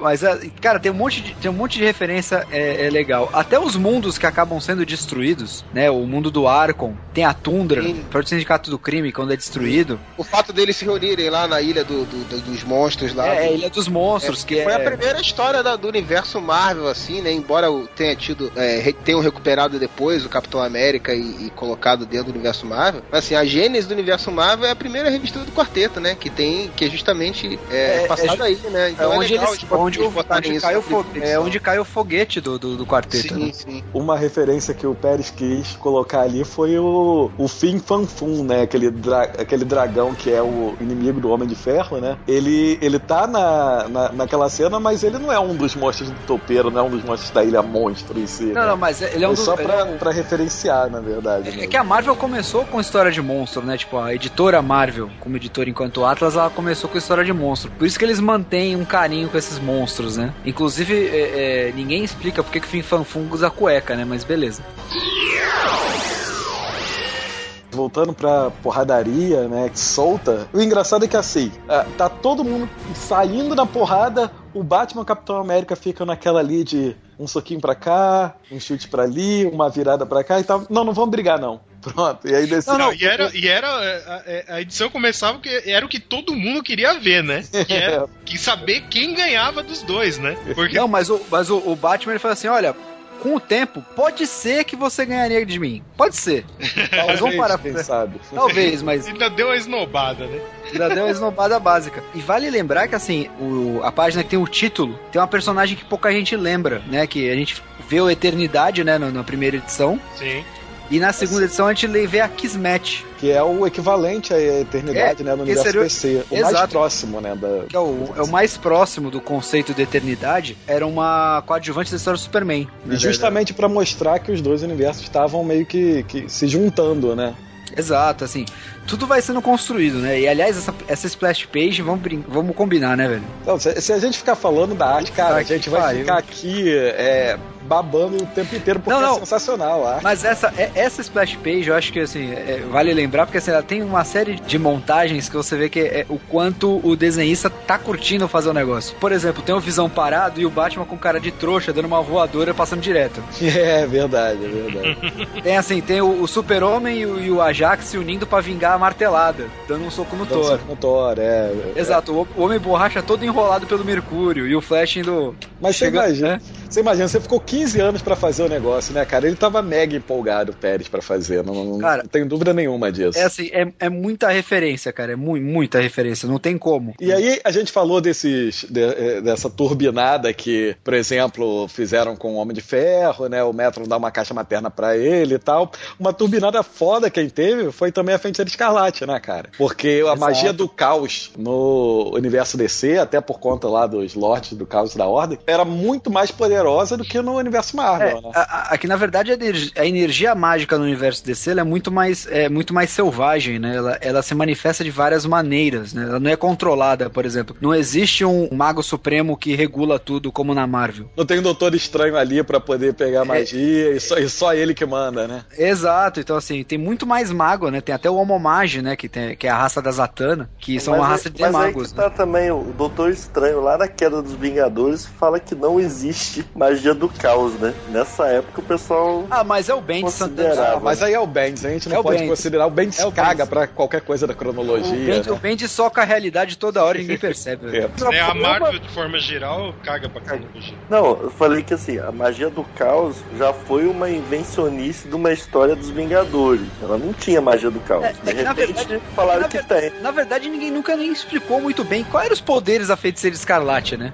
É, Ela, ela, Ela, Ela- ela, realmente- inicialmente, ela só tinha o poder de é, é, alterar as probabilidades. Ou seja, com- Não, não, mas ela, ela, ela- Sim, ela era mas- mutante, mas- ela era mutante, mas que mutação é essa? O que, ela faz? Aí depois veio essa de alterar as probabilidades, que foi o Burnie que introduziu. Mas antes disso, explicavam que ela conseguia, com os poderes mutantes dela, acessar a magia do caos. Bom, não sei o que, relaciona- que veio antes do que, mas com certeza é, sempre tentaram explicar os poderes dela e sempre. aí- e cada vez que tentavam, a emenda ficava pior do que o, o soneto, na verdade, né? Mas assim, de qualquer forma, tanto da questão do Flash quanto, quanto da, o da feiticeira escarlate são, são artifícios é, lógicos dentro da- das, Das mecânicas, das, né? é, da, isso, das dinâmicas do- dos dois Sabe- universos. Então, sabe- não é um negócio assim, não é um Deus Ex Machina que, que, que você tá tá se usando, entendeu? Você é, é, é coerente. usar a cronologia, é usar a cronologia a seu favor, digamos Exatamente. assim. Então, É. então Sabe é- outra coisa que é bem, que é bem legal de falar desse exemplo? Na hora que eles estão se, estão se pegando pra pegar os artefatos, existe um momento que a Mulher Maravilha encontra o Hércules. Pra quem lembra da fase do Pérez, o Hércules, ele estuprou a mãe da Mulher Maravilha, né? É um É. dos Não, pra desafios quem- dos Hércules. Pra quem Era- lembra de, de- de É. mitologia grega também, né? Exato, pra quem manja. Eu tô falando disso porque pedir- é pedir demais, né? Não, Pra que galera isso, que manjar de mitologia isso, grega. galera. E aí, assim, ele, ela, a Mulher Maravilha olha pro, pro Hércules e vai pra cima dele, tipo, então ela, ela, pô, você é o Hércules? Ah, minha mãe falou de você. É, é, lembro de você. E, e é, e assim, e é justamente da fase do Pérez, né? Essa, essa, essa conexão, né? Puta, é, é muito umas coisas muito bem sacadas. E era a única forma, dessa turbinada na Feiticeira Escarlate, era a única forma de fazer a história prosseguir, porque eles precisavam, assim, fazer com que eles se dividissem pra vários lugares, ficassem viajando entre os dois universos. Então tinha que ter alguma forma de fazer isso magicamente, né? Que não precisasse ficar perdendo muito tempo explicando isso. Foi uma boa solução, e aí começou a aparecer personagem, tudo, ah, tudo quanto é Vingador Reserva, tudo quanto é membro da Liga Reserva. É, porque aí o que, que aconteceu? Enquanto, os- enquanto a liga titular tava no mundo dos Vingadores atrás dos, dos artefatos que estavam no mundo dos Vingadores, a Liga Reserva tava defendendo os artefatos que estavam no mundo da Liga, e vice-versa, né? Os Vingadores titulares estavam no mundo da Liga. É, e a- eu acho que só, só ficou pra trás o Flash, porque o Flash não tinha Exato. poder no universo, no universo da Marvel. Então, dos grandes, ficou pra trás só o Flash. É, Exatamente. isso foi, isso foi uma jogada legal pra eles poderem mostrar o leque todo de personagens dos dois universos, né? E mostrar Porque, assim, essas brigas Você já vai ter, é, você já vai ter porrada da liga com os Vingadores a série toda, cara. Mas assim, é, dos principais, né? Mas com essa jogada eles conseguiram botar também os grandes enfrentando os, os pesos leves e médios dos Ah, universos aí. Mas é, é, é, é bem isso que você falou mesmo. Imagina que você tá fazendo um evento de UFC, né, cara? Tem as lutas preliminares até chegar ao card principal, né? e deu a chance de fazer mais referências. Porque aí você tem é, lutas em Asgard, tem luta. Tem No luta Museu do Flash. no Museu do Flash. É... Que o Mercúrio tá totalmente puto, né, cara? É, não, ele não Porque tá ele nem fala puto, ah, ele é, fica. não, ele- No início ele- ele fala, tipo, aqui tem um museu pro velocistas, cara. Ele fica com inveja, né? Ele fica com inveja. Ah, mas o, mas o, o Mercúrio ele já é ardido por natureza. Imagina no universo DC, velho. Em relação, ele já é ardido com o pessoal ao redor. Imagina no universo DC. Pois é, tentaram desembuchar ele um pouquinho, né? Tentaram dar uma moral pra ele, né? Que botaram ele contra o Besouro Azul, o Gavião Negro e a Canário Negro. E ainda assim o desgraçado conseguiu ser derrotado. É um merda mesmo. Não, não, ele é um merda porque ele foi no universo DC, ele não conseguiu acessar a força de aceleração, cara. é, pois é. Ele ficou Ele ficou tentando, não tentando, conseguiu de jeito nenhum, né? Ele ficou- cara? não conseguiu, cara. É um bucha mesmo. Mas aí a gente falando de lugares, né? Mostraram também ó, Smallville, mostraram a Ilha Paraíso, né? Enfim, basicamente eu não consigo pensar em algum lugar importante que não tenha sido mostrado na série de alguma forma, né, cara? Conseguiram. Ah, Rapina e Columbo, não foi Ah, mostrado. não é importante. tem a, a montanha da, da liga lá, né? A primeira É, o- a, ca- sede, a caverna a lá em- caverna lá, o Wakanda. É, Wakanda. É. A Batcaverna aparece depois, obviamente. É, porque, o, porque enquanto isso o Batman e o Capitão América estão investigando. Até o quarteto faz uma ponta lá, né? O Coisa leva uma, É. leva uma moto temporal lá para o Capitão América e o Batman poderem continuar a investigação e irem atrás É. do, do grão-mestre. Foi, foi bem Que a outra gratuito, daquelas- né, cara? É, que é outra daquelas coisas que você fala assim, ah, beleza, né? É pra ser só dos Vingadores, não vamos misturar, né? É, não vou Porque assim, misturar. como exatamente. que o cara fala assim, vocês não estão precisando de ajuda não, só trouxe a motivo? Caralho, né, É, bicho? O não universo dele vai, vai ser destruído, cacete. Não, e- não ele, ele tinha que mostrar, porque teve uma época que a, que a Mulher Invisível e o Senhor Fantástico foram dos Vingadores, né? Mas o Coisa também foi dos Vingadores antes. Antes do Bendis. Antes do Bendis, eu não lembro. É, só, o- só o Tocha Humana, que é o bucha do quarteto, que nunca foi nada, cara. O não, antes do Bendis eu não lembro. E é justamente nessa, nessa parte da, da história que Capitão América o Batman, eles, eles descobrem, junto com o Electron, né, lá, eles descobrem no que que eles estavam metidos realmente, né? O que que significava aquele jogo e o que que aconteceria, por exemplo, se os, os Vingadores vencessem, né? Que era, o lado do, que o lado do Crona. Outra localidade, a gente falando também de localidades que mostram, é Apocalipse, né? Que aparece lá o Darkseid também. Isso daí também é aquele tipo de coisa pra gente não pensar muito, né? Tá o Darkseid com a manopla do infinito na mão, Ah, cara. cara, mas isso é referência, isso é referência direta que Ao até Thanos, o né? Ao Thanos, né? Porque o, o Thanos já foi admitido N vezes pelo pessoal da Marvel que o Thanos é um rip-off do Darkseid. Inclusive, um cara que assistiu a sessão de Vingadores na mesma sala que eu falou que no final era o Darkseid que tava aparecendo. Não. É óbvio. Mas a Esse, a- esse conhece, hein? Esse manja. Esse, esse manja, esse manja. Mas o pior é que é o seguinte, cara, a DC fez a volta. O que, que é pior de você ter um personagem copiado? É copiar a cópia. Aí nasceu o Mongul. É, pois é. Verdade. Mas aí no- no- ele, ele descobre que a- as joias do infinito não servem na- de nada pra ele, né? E ele É, vai. Tá no universo errado. tá no universo errado. Bom, isso aqui pra mim não presta. E ele vai e entrega pros heróis, assim, ah, que se dane, faça o que vocês quiserem aí e tal.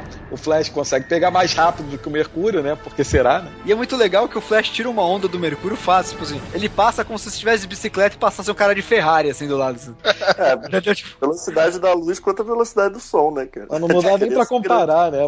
Não, esse, é, o- esse é o Flash que ele corre no tempo, cara. É, falando de uma. Vocês falaram de referências aí, vocês já citaram lá quando o Capitas e o Batman chegam lá e descobrem o plano todo, né? Que eles chegam lá na fortaleza do Grão-Mestre, lá no. sei lá. o- Pô, tem uma página muito foda, né, cara? Que eles mostram o- todos os esquemas lá do cara analisando os personagens dos dois universos e colocando o- vários personagens que não fazem parte da série, quem seria a sua contraparte pra ser enfrentada do outro universo. né? Isso, Essa verdade. página é muito foda, assim. Bota- o Hulk e o Solomon Grande, né? O Doutor Estranho e o Senhor Destino. O a- desafiador com a morte do, do, do, do Sandman. o Vingador Fantasma com a Ravena. Nick Fury com o tio Sam, cara. Não, Medusa com Mulher Gavião, agora que eu me liguei. Tem o Nick Fury e, o- e o- e um card ali do Nick Fury e um do tio Do Sam. tio Sam. Os caras estavam jogando cara de game ali, né, velho? Os caras só, o, o, o bicho pegando e os caras jogando Magic ali, Eu né, cheguei velho? a Porra, é- concluir- Ele coleciona o baralho Marvel e o baralho DC.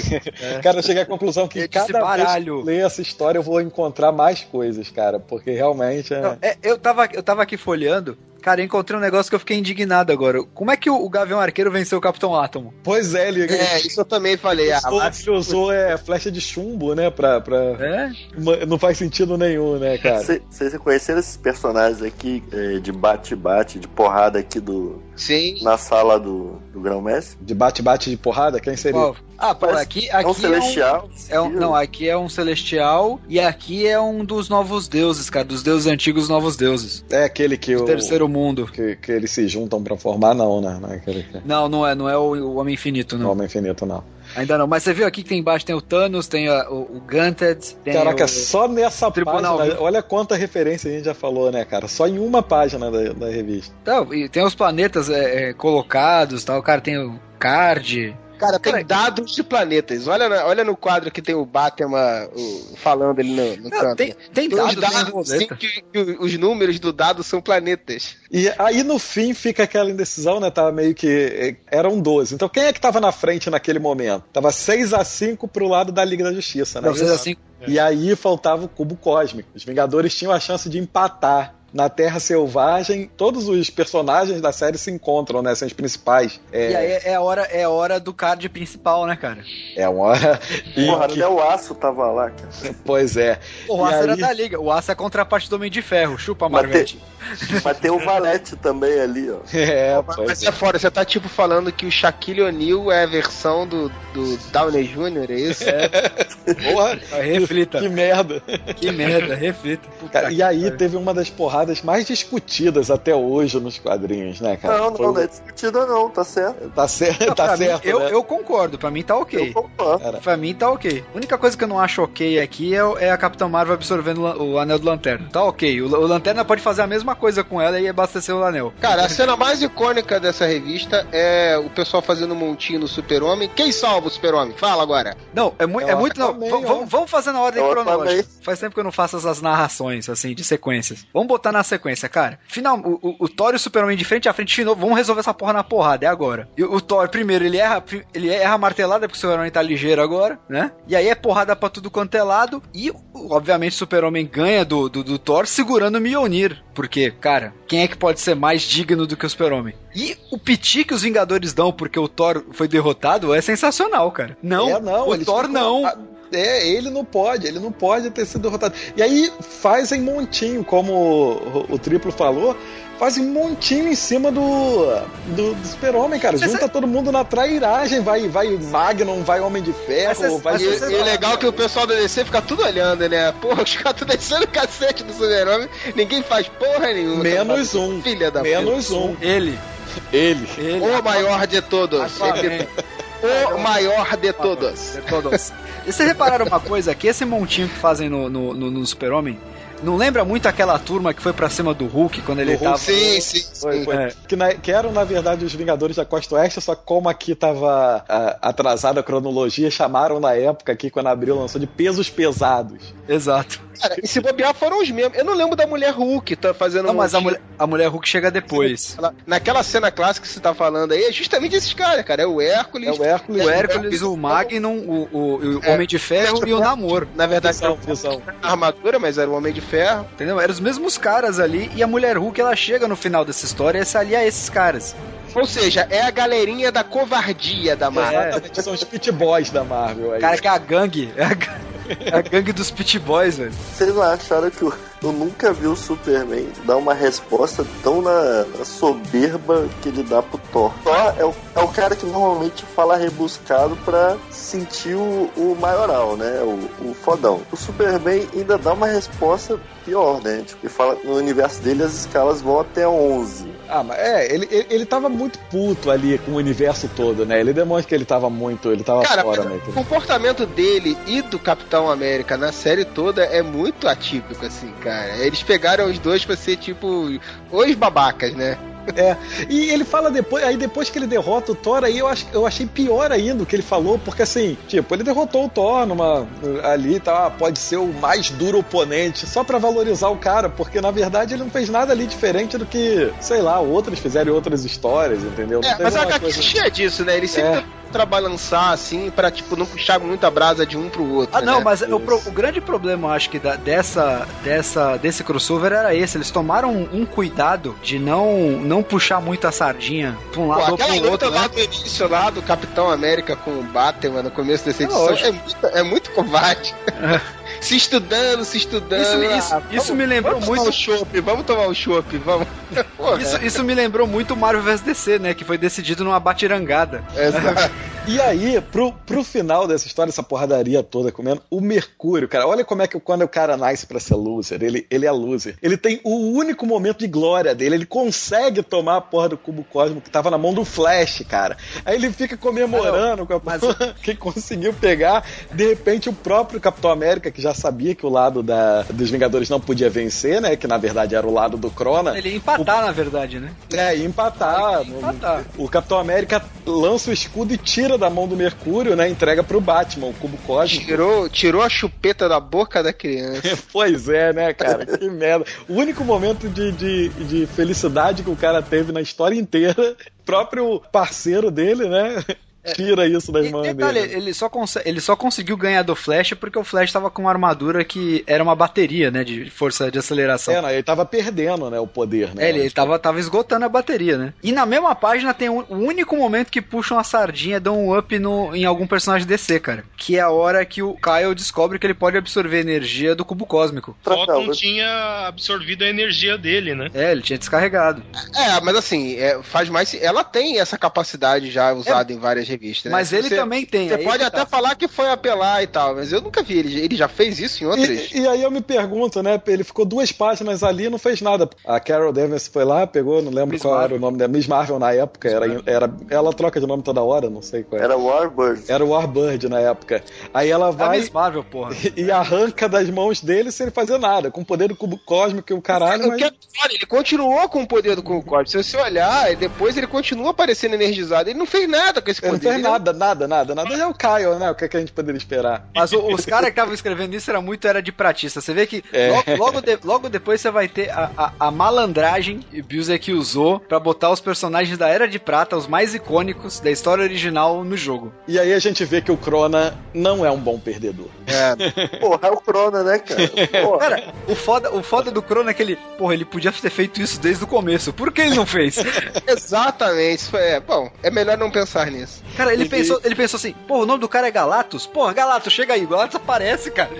pois é, né? Fácil, chama né? o Galactus aparece também, muito, tudo muito fácil. E aí os dois é, saem na porrada, né? O, o- na verdade, o Crona vai destruindo o Galactus, né? Nem eu imaginava que o, o Crona tava tão. tava podendo tanto pra destruir um ancião do universo. É, porque ele fala que ele absorveu aí no começo da revista, em algum momento da É, revista, quando ele, ele vai fala. destruindo as realidades, ele vai absorvendo energia. Ele absorve a energia daquele universo inteiro. Ele já Eu tinha acho que destruído dois universos naquele Já início. vimos isso aí em outra. Em Guerras outra... secretas, né? Que o Bayonne Não. enfia porrada no O Galactus. anti-monitor, e, porra. E Crise nas Infinitas Terras, que o antimonitor é, absorve Anti-monitor. o poder da- dos universos de matéria quando ele. Cara, assim, tentaram jogar o Crona no nível do anti-monitor, cara. Por que não usou o anti-monitor logo de uma vez? O anti-monitor era sagrado, cara. Ele era É, sagrado ah, nessa Era, época. era, né? Só citar uma pequena coxambrada aqui que passou batido. Naquela brincadeira de, de ficar fazendo a contagem, ah, pegou um, pegou outro, não sei o que lá, quem tá com mais artefato. Tem uma pelada muito nojenta, assim, que é, é a- em Wakanda, cara, que Ah, ninguém o- porra nenhuma.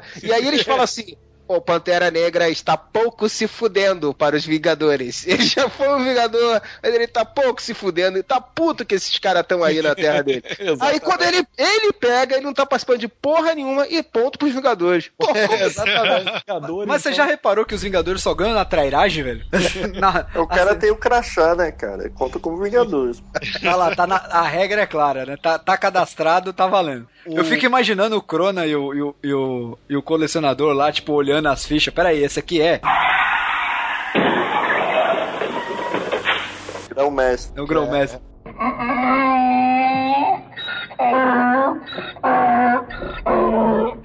Cara, na verdade eles ficaram jogando super trunfo, esses dois filha da puta. E aí, na verdade, aí foi desenrolando conforme eles ganhavam lá. terceiro volume, né? O Estranhas Aventuras lá. É muito parecido com Crise naquele, naquele momento em que os mundos vão se, Não. se juntando, né, cara? Não, cara, na verdade o começo, o começo ele lembra o final da, da Guerra dos Deuses. Jogam Darkseid na muralha do. Na muralha do fim do universo lá, esqueci o nome da muralha. Não, é, tem várias referências. Eles vão mostrar. Muralha. Que é jogo do destino. A muralha. Crossover também, o crossover também dos Titãs com, com os X-Men também tem a muralha também. Também sim. tem o Darkseid indo parar lá, né? É, o Darkseid sempre vai parar lá, impressionante. E aí vão mostrando diferentes versões E das tem- equipes, né? Também era a forma que eles tinham pra poder desenhar os caras né, nas versões que eles quisessem, né? É, coloca logo o Hal Jordan ali, né? Óbvio, né? Se É, você Hal tem a Jordan- oportunidade de desenhar o Kylie Rayner, colocar o Kylie Rayner ou o Hal Jordan na história, cara, É, é vai tudo tentar putinha do Hal Jordan. Jordan É, ao o- máximo. é, Cara, é o não, Hal mas eu- Jordan e o Barry Allen, né? Exato, o, san- o santo da DC, velho. É, e outra coisa que eles colocam é um- uma bela galhada na cabeça do arqueiro verde, né? Ah, mas isso, cara. Mas isso é uma referência foda, cara, a Era de Prata, porque na Era de Prata, a, a, a Canário Negro era aquela que vinha de outro, outra realidade, que ela vinha da Terra 2. Por causa do Arqueiro Verde. Por na causa do. Exato, e assim, aí eles fazem o mesmo, o mesmo mecanismo, só que é o Gavião Arqueiro. Sobrou pro Oli, né? O que eu acho bacana é que tem aquela cena clássica, né, do, do- da Liga da Justiça com um globo, né, senta- todos sentados em volta de um globo. Desse globo sai uma fumaça com os membros da Sociedade É. da Justiça. Essa cena é clássica, né? Exato, é o primeiro e eles- crossover das equipes, inclusive. Exatamente. E eles repetem essa cena, só que ao invés da Sociedade da Justiça são os Vingadores, né? O Capitão América tá olhando para um quadro justamente com essa cena. Estão os Vingadores clássicos, né? O Mercúrio ainda com um uniforme clássico, o Gavião Arqueiro, etc. O Golias, e aí eles veem também os, os, os da DC, né? Da Liga da Justiça. Esse começo da edição, ele é muito calcado é, justamente nos encontros da Liga da Justiça com a Sociedade da Justiça, da Era de Prata. Né, É, que encontro anual. né? é, tinha os encontros anuais, inclusive eles faziam festas tal. O Gavião Arqueiro ficava competindo com o Arqueiro Verde, né? Pra, pra ver sempre quem e- era o melhor arqueiro. E aqui é de novo um festival de referência, né? Porque você tem o Magnum e a Mulher Maravilha disputando braço de ferro. Ah, na tradução você perde a piada, mas a piada é Wonder É. Man versus Wonder Woman. Versus Wonder Woman. Exatamente. Como traduzindo como Magnum, não tem como, né? Exato. Bela tradução. É, Aí Mas você aí, tem. infelizmente, essa página que você falou tem a única participação que eu me lembre na história do melhor Lanterna Verde de todos, o Guy Gardner. Guy Gardner. Infelizmente, ele só foi usado aí. Essa, Ele, ele aparece aí rapidamente. Tem várias outras referências, por exemplo, o Tornado Vermelho, que é o androide da, da Liga da Justiça, mostrando fotos dos filhos dele pra Feiticeiro Escarlate pro Visão. Visão, é. Tal, e assim, eles tendo ideias de ter o, os filhos, tal, que eles acabaram tendo logo depois. Entre as ameaças que vão mostrando que eles enfrentaram juntos, né, a, a Liga da Justiça e os Vingadores, está justamente o que seria o plot da história original lá de 83, né? Que era o É. Kang, o Senhor do Tempo. É, Exatamente. o, o Jorge Pérez desenha esse quadro aí, Isso. que é, que é o plot do ovo cronal lá, que né, quem, Que é o plot quem original. tem o encadernado é, é, tem as, as páginas lá. E, e esse desenho, ele era o único que, que todo mundo conhecia, porque as páginas ninguém tinha acesso até sair esse encadernado aí da, da edição definitiva. Ninguém sabia. Só Rob é. Liefeld. Só Rob Rob Liefeld Só Rob sabia, Liefeld. né? Então a gente só foi conhecer depois que saiu o encadernado, né? E então era o único desenho que, que se tinha do, de- desse, desse crossover original, né? Não. Então era muito bacana ter, o, o Pérez ter feito essa, essa referência. Não, e é muito legal porque todos os confrontos que eles mostram aqui tem alguma referência, algum paralelo. Né? Por exemplo, eles aliam o Amazo com o Ultron, o, a saga da coroa da serpente aqui, só que em vez de ser feiticeira escarlate é a Zatanna. Mas é aquilo, isso era tá totalmente errado, né? E os únicos que percebiam, que sentiam isso, né? Que o universo estava errado, era de um lado o Capitão América e do outro o Superman, né? E na história se diz que eram porque eram os dois mais ligados com os universos originais, né? É Ah, ele sempre, né? ele Abobrinha. sempre tem. Na, na, na, na história dos Vingadores também, que é quando volta de heróis renascem, eles têm essa jogada também. Só os caras mais ligados aos Vingadores lembram que a realidade foi alterada, não sei o quê. E, e aí acaba no, no momento que é o que eu acho que aí sim realmente muito parecido com, com Crise, em que eles começam a ver um mundo ver o outro e veem que estão se juntando, É, né? Exato, é a, é a segunda grande referência à crise, né? E aí você vê também que na temática, ele, o Busek manda uma mensagem aqui, né? Porque um mundo tá tomado pelo gelo, o outro tá tomado pelo fogo. Então você vê que eles são meio opostos, mas eles meio que se complementam. Ele, tá ele já tá começando a mandar a mensagem que se, que se firma no final do capítulo, né? Isso, e aquela cena dos dois, né, dos dois é, mundos meio que colidindo, né, com uma mão pressionando um, um mundo contra o outro, que é quando o Superman e o, o Homem de Ferro, eles, eles inclusive falam, a gente não tá vendo isso, né, é só o jeito que o nosso cérebro interpreta, antes que alguém imagine que aquilo ali estava acontecendo mesmo, né. É muito crise nas Infinitas Terras, né, você vê os dois mundos. É uma mini crise, né? Isso. É Cara, é sabe, sabe que isso aqui, isso aqui depois foi assim, foi uma, uma inspiração até pra depois pra um- uma passagem de crise infinita, né? O final da edição 6 e o final começo da edição 7,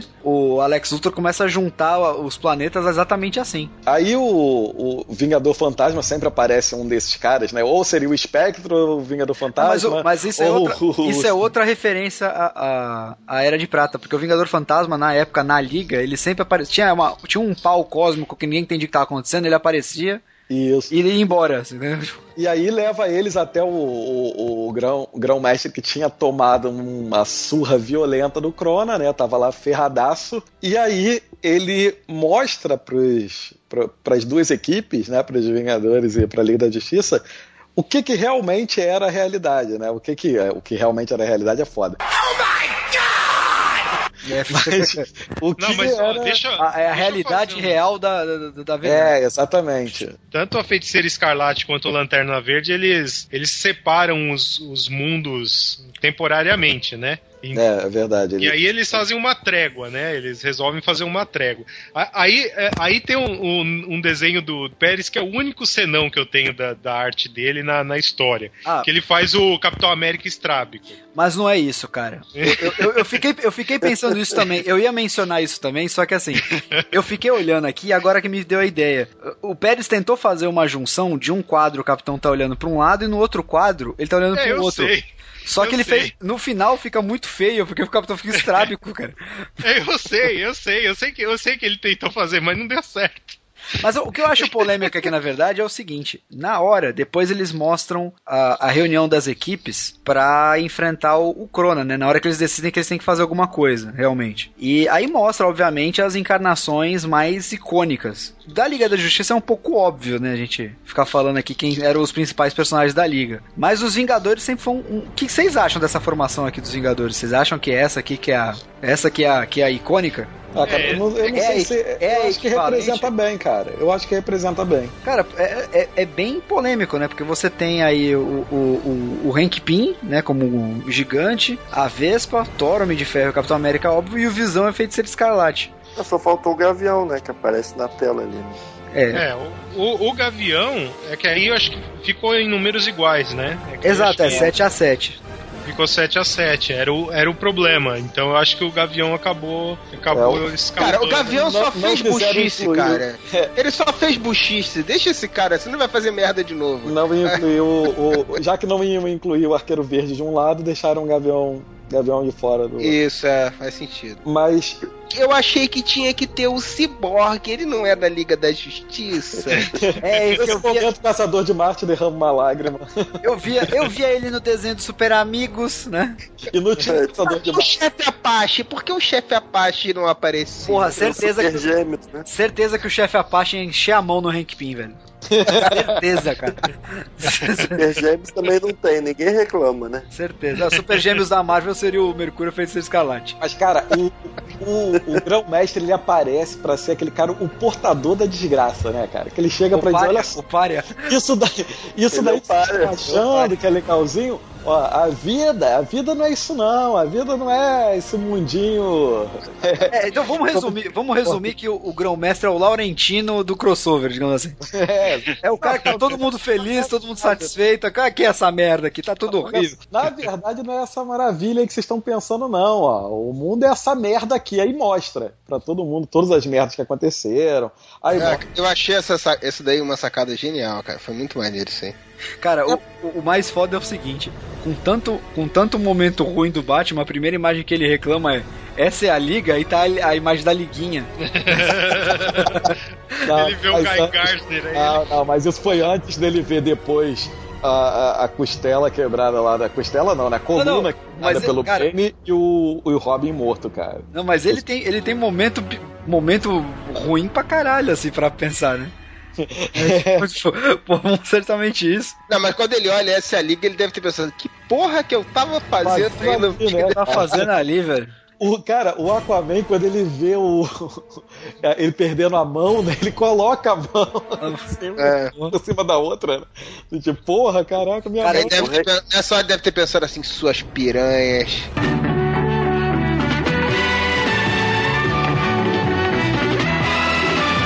Meu Deus. Peraí, O peraí, Hank, o peraí. Hank Pym olhando ele estapeando, né? A Jenka. É, É, isso quase. daí foi. Não, pra mim, a imagem mais bizarra é aquela imagem do, do- daquele mestre pandemônio com os braços de bebê, velho.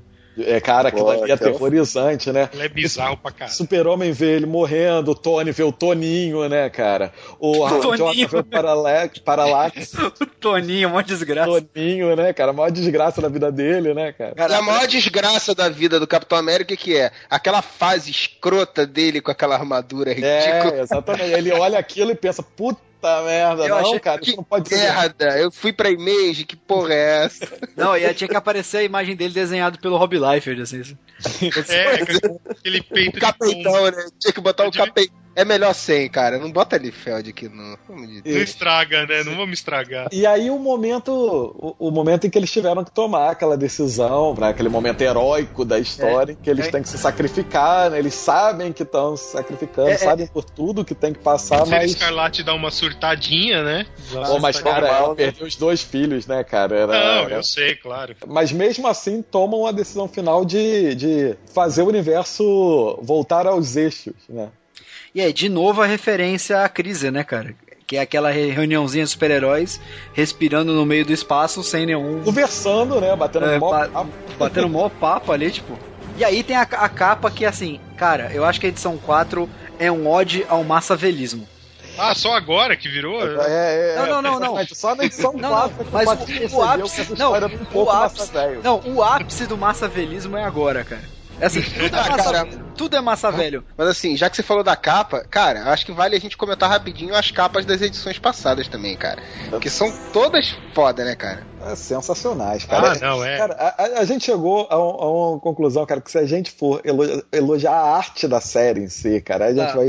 A gente vai perder muito, por muito tempo, porque é tudo muito detalhado. Cada splash page, cada. É sensacional, cara. O Pérez realmente se é, é, é aquela história. A gente não pode dizer qual é o melhor trabalho dele, mas esse daqui realmente é uma obra-prima. É aquele tipo de coisa que, porra, se não tivesse os balões fazendo só os, os desenhos dele, ainda assim tava valendo, porque é sensacional. É, mas tem o, o se- o segundo grande. eh, Se, o- se tem o Capitão Estrábico, tem o Homem-Aranha com cabeça de ovo. É, tá vendo? É, é, quando, a segunda aparição do Aranha, cara, tem um quadro dele que ele tem uma cabeça de ovo. É que ele, é que ele desenhou muito pouco o Aranha, né? Ele não. Ele não É, o Aranha é meio é, coadjuvantão, assim, né?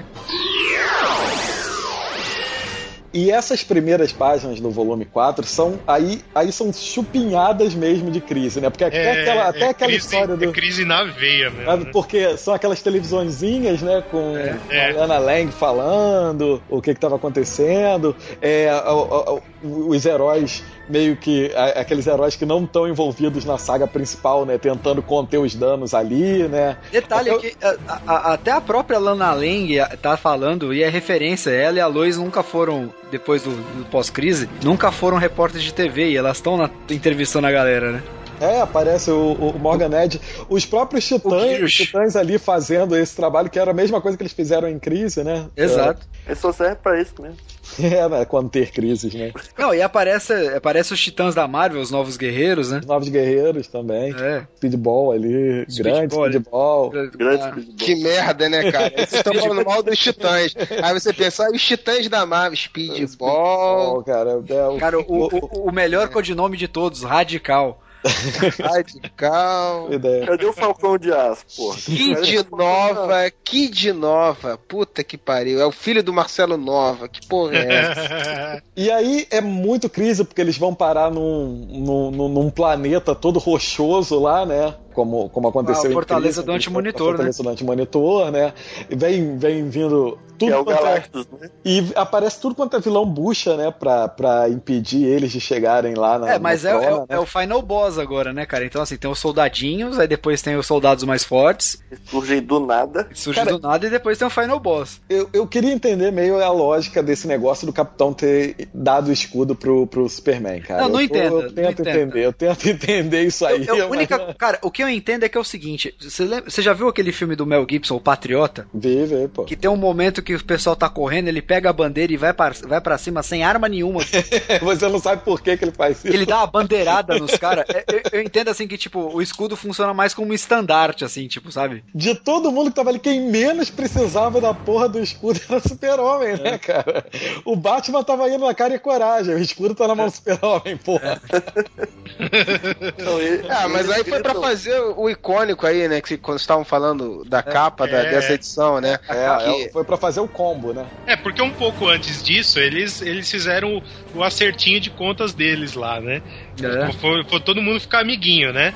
Então aí o super- o super-homem é, falou que, que o Capitão América tinha que liderar todo mundo, né? E, e- e todos eles. Mas tem que botar ficaram- todo mundo em elo telepático do, do, do Caçador de Marte, né? É, ficou todo mundo amiguinho, né? a- a- a- botaram as diferenças de lado, né? Deram aquela conversadinha básica, né?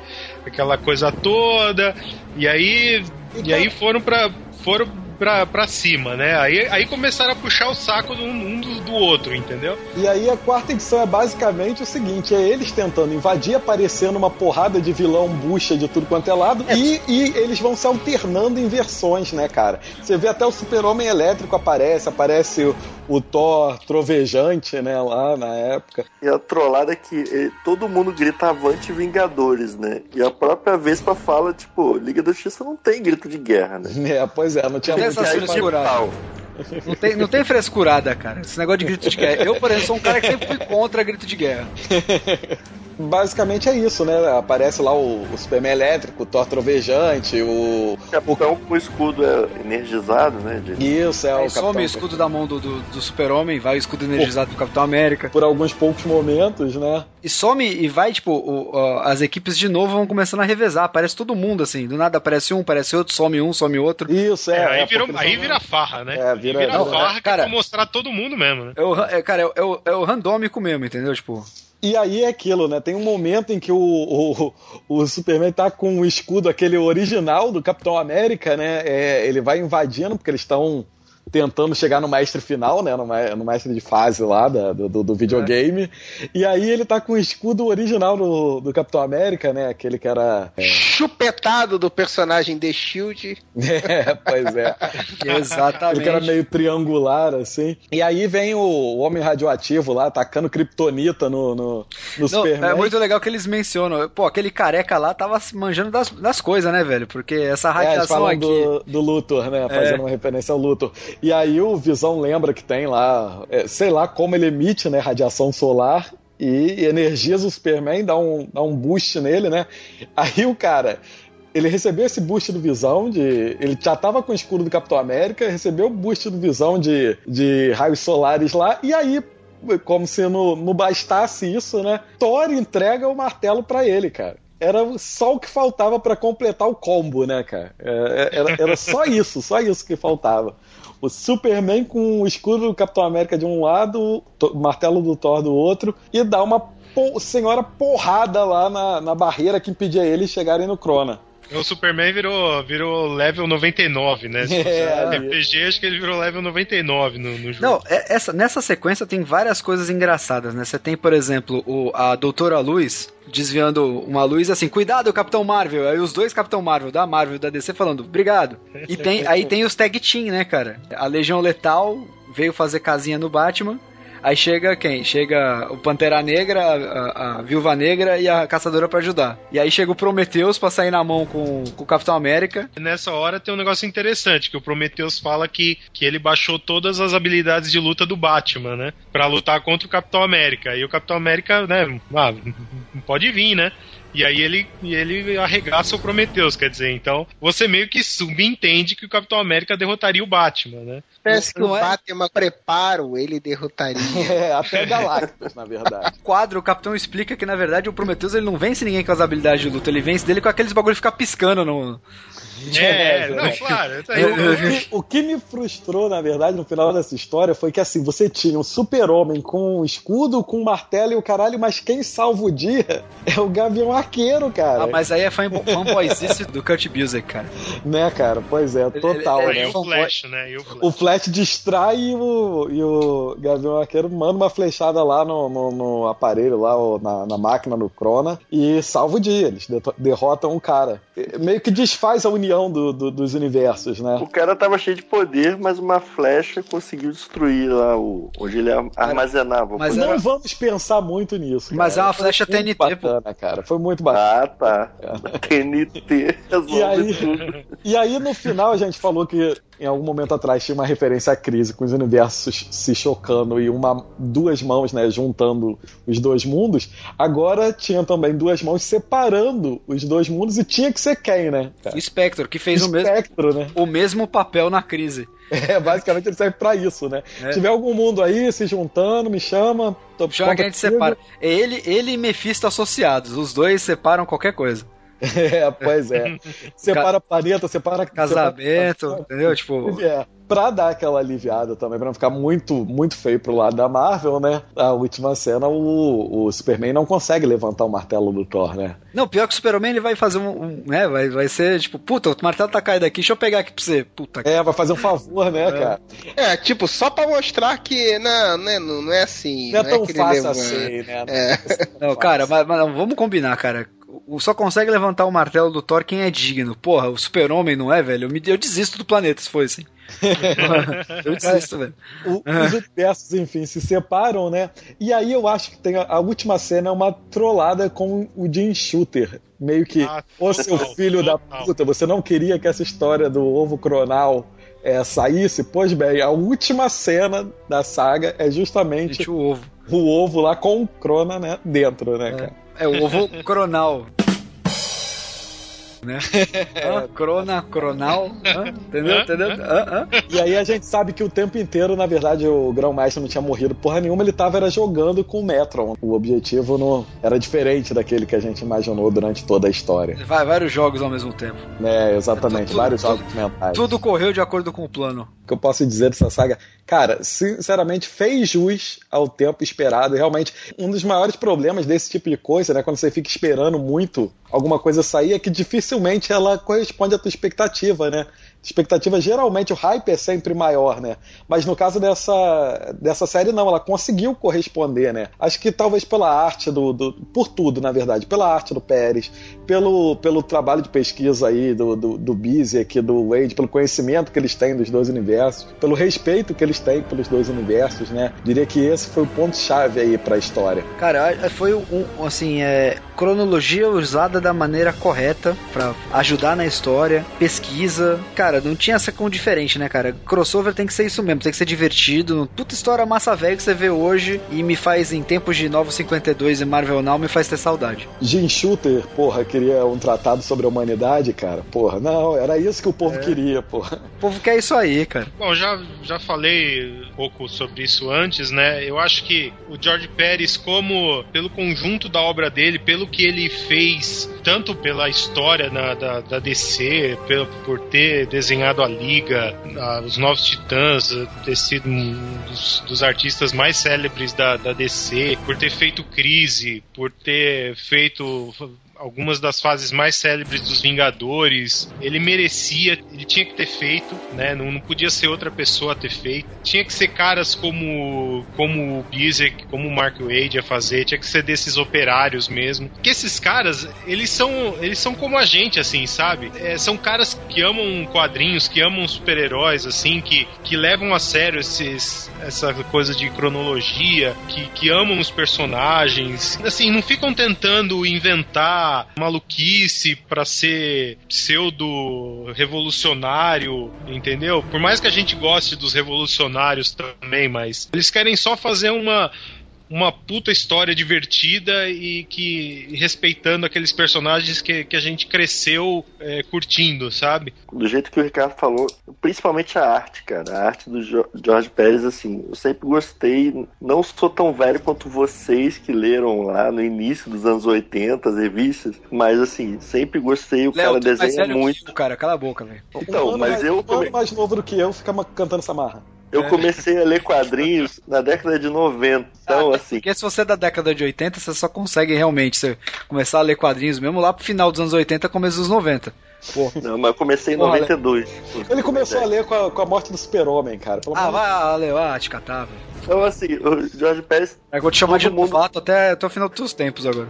Ah, é. Todo mundo sempre falou que ele desenha muito e tudo que aparecia mostrava que ele desenha muito. Então, assim, ele sempre desenha muitos personagens juntos e o cara faz isso muito bem. Vocês falaram, a capa do- da terceira edição, eu vi aqui no final do encadernado, tem, são 208 personagens. Não acredito que nenhum outro desenhista já tenha feito isso. E se você olhar, tá tudo lá, não é rabisco não, cara realmente desenhou os 208 Tem, personagens. tem aqueles caras que fazem aquelas capas com um monte de personagem, aí você vê o personagem lá do fundo, é tipo, é só a silhueta.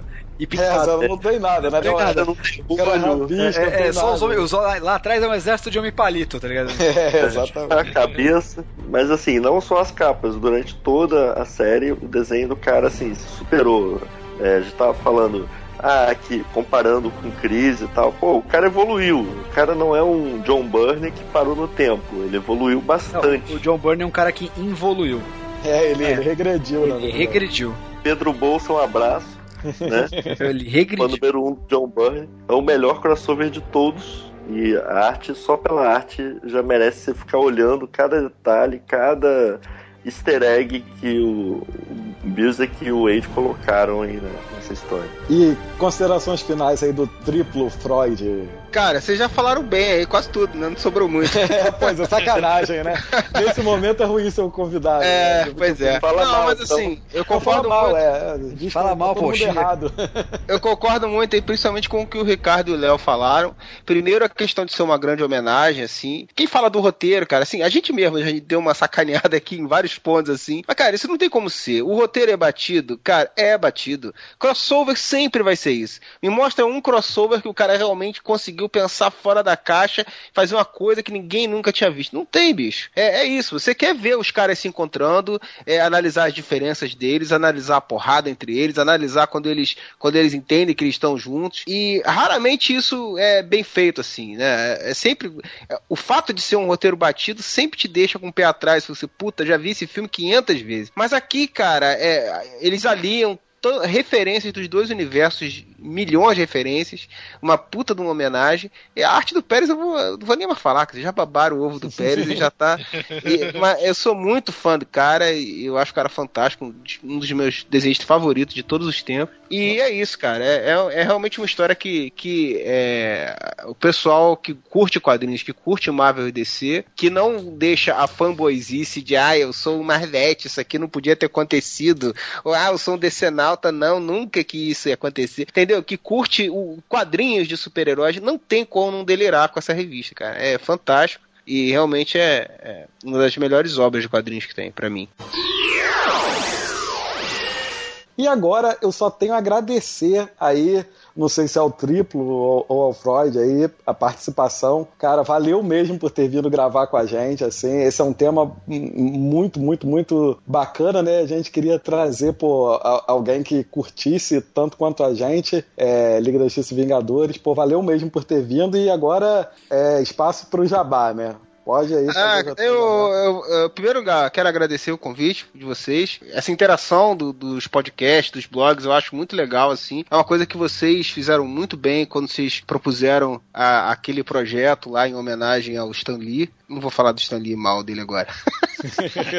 mas, mas o projeto se foi muito legal. Eu acho que eu acho que até que a gente continue com isso daí em outras ocasiões. Achei um projeto massa demais. é, Essa iniciativa de vocês. E eu agradeço o convite. Realmente pegaram uma. Que essa aqui é foda pra caramba. Então, além do prazer de poder participar com vocês, o prazer de falar dessa revista que eu gosto pra caramba. E o ó, os patrões lá do MDM, principalmente o Hell, ele fala que não é pra ninguém acessar o MDM. Ele tem noção do mal que o MDM faz. né? É, eu não peço pras pessoas, até porque não adianta não pedir, nego gosta daquela merda e vai mesmo. Então, São mesmo os caras que dão dinheiro pro Rob Liefeld no Catarse, né, velho? É só de raiva, né, cara? distancia essa merda. Então, então ele sempre fala isso porque ele sabe que o pessoal vai de qualquer jeito, né?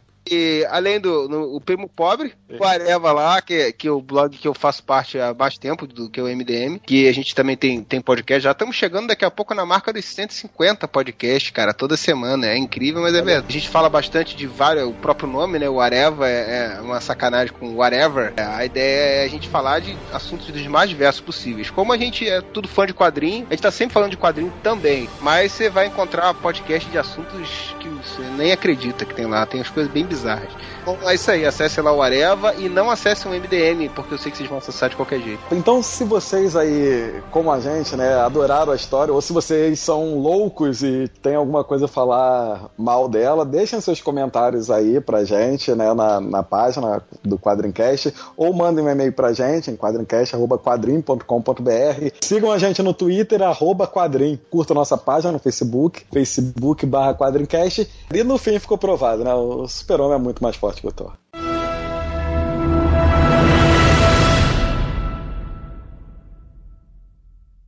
Você tem que usar aquela voz de pato que tem Ia no... ter que botar aquela, aquele distorcedor lá pra poder... É aquele negócio do Fantástico quando tá o cara é, protegido pela polícia. É como- Eu fui lá e o cara me vendeu 2kg de pó. com a voz distorcida. Voz de pato. Então vai lá. Tu não vai falar? Vou, calma, cara. Então vai lá.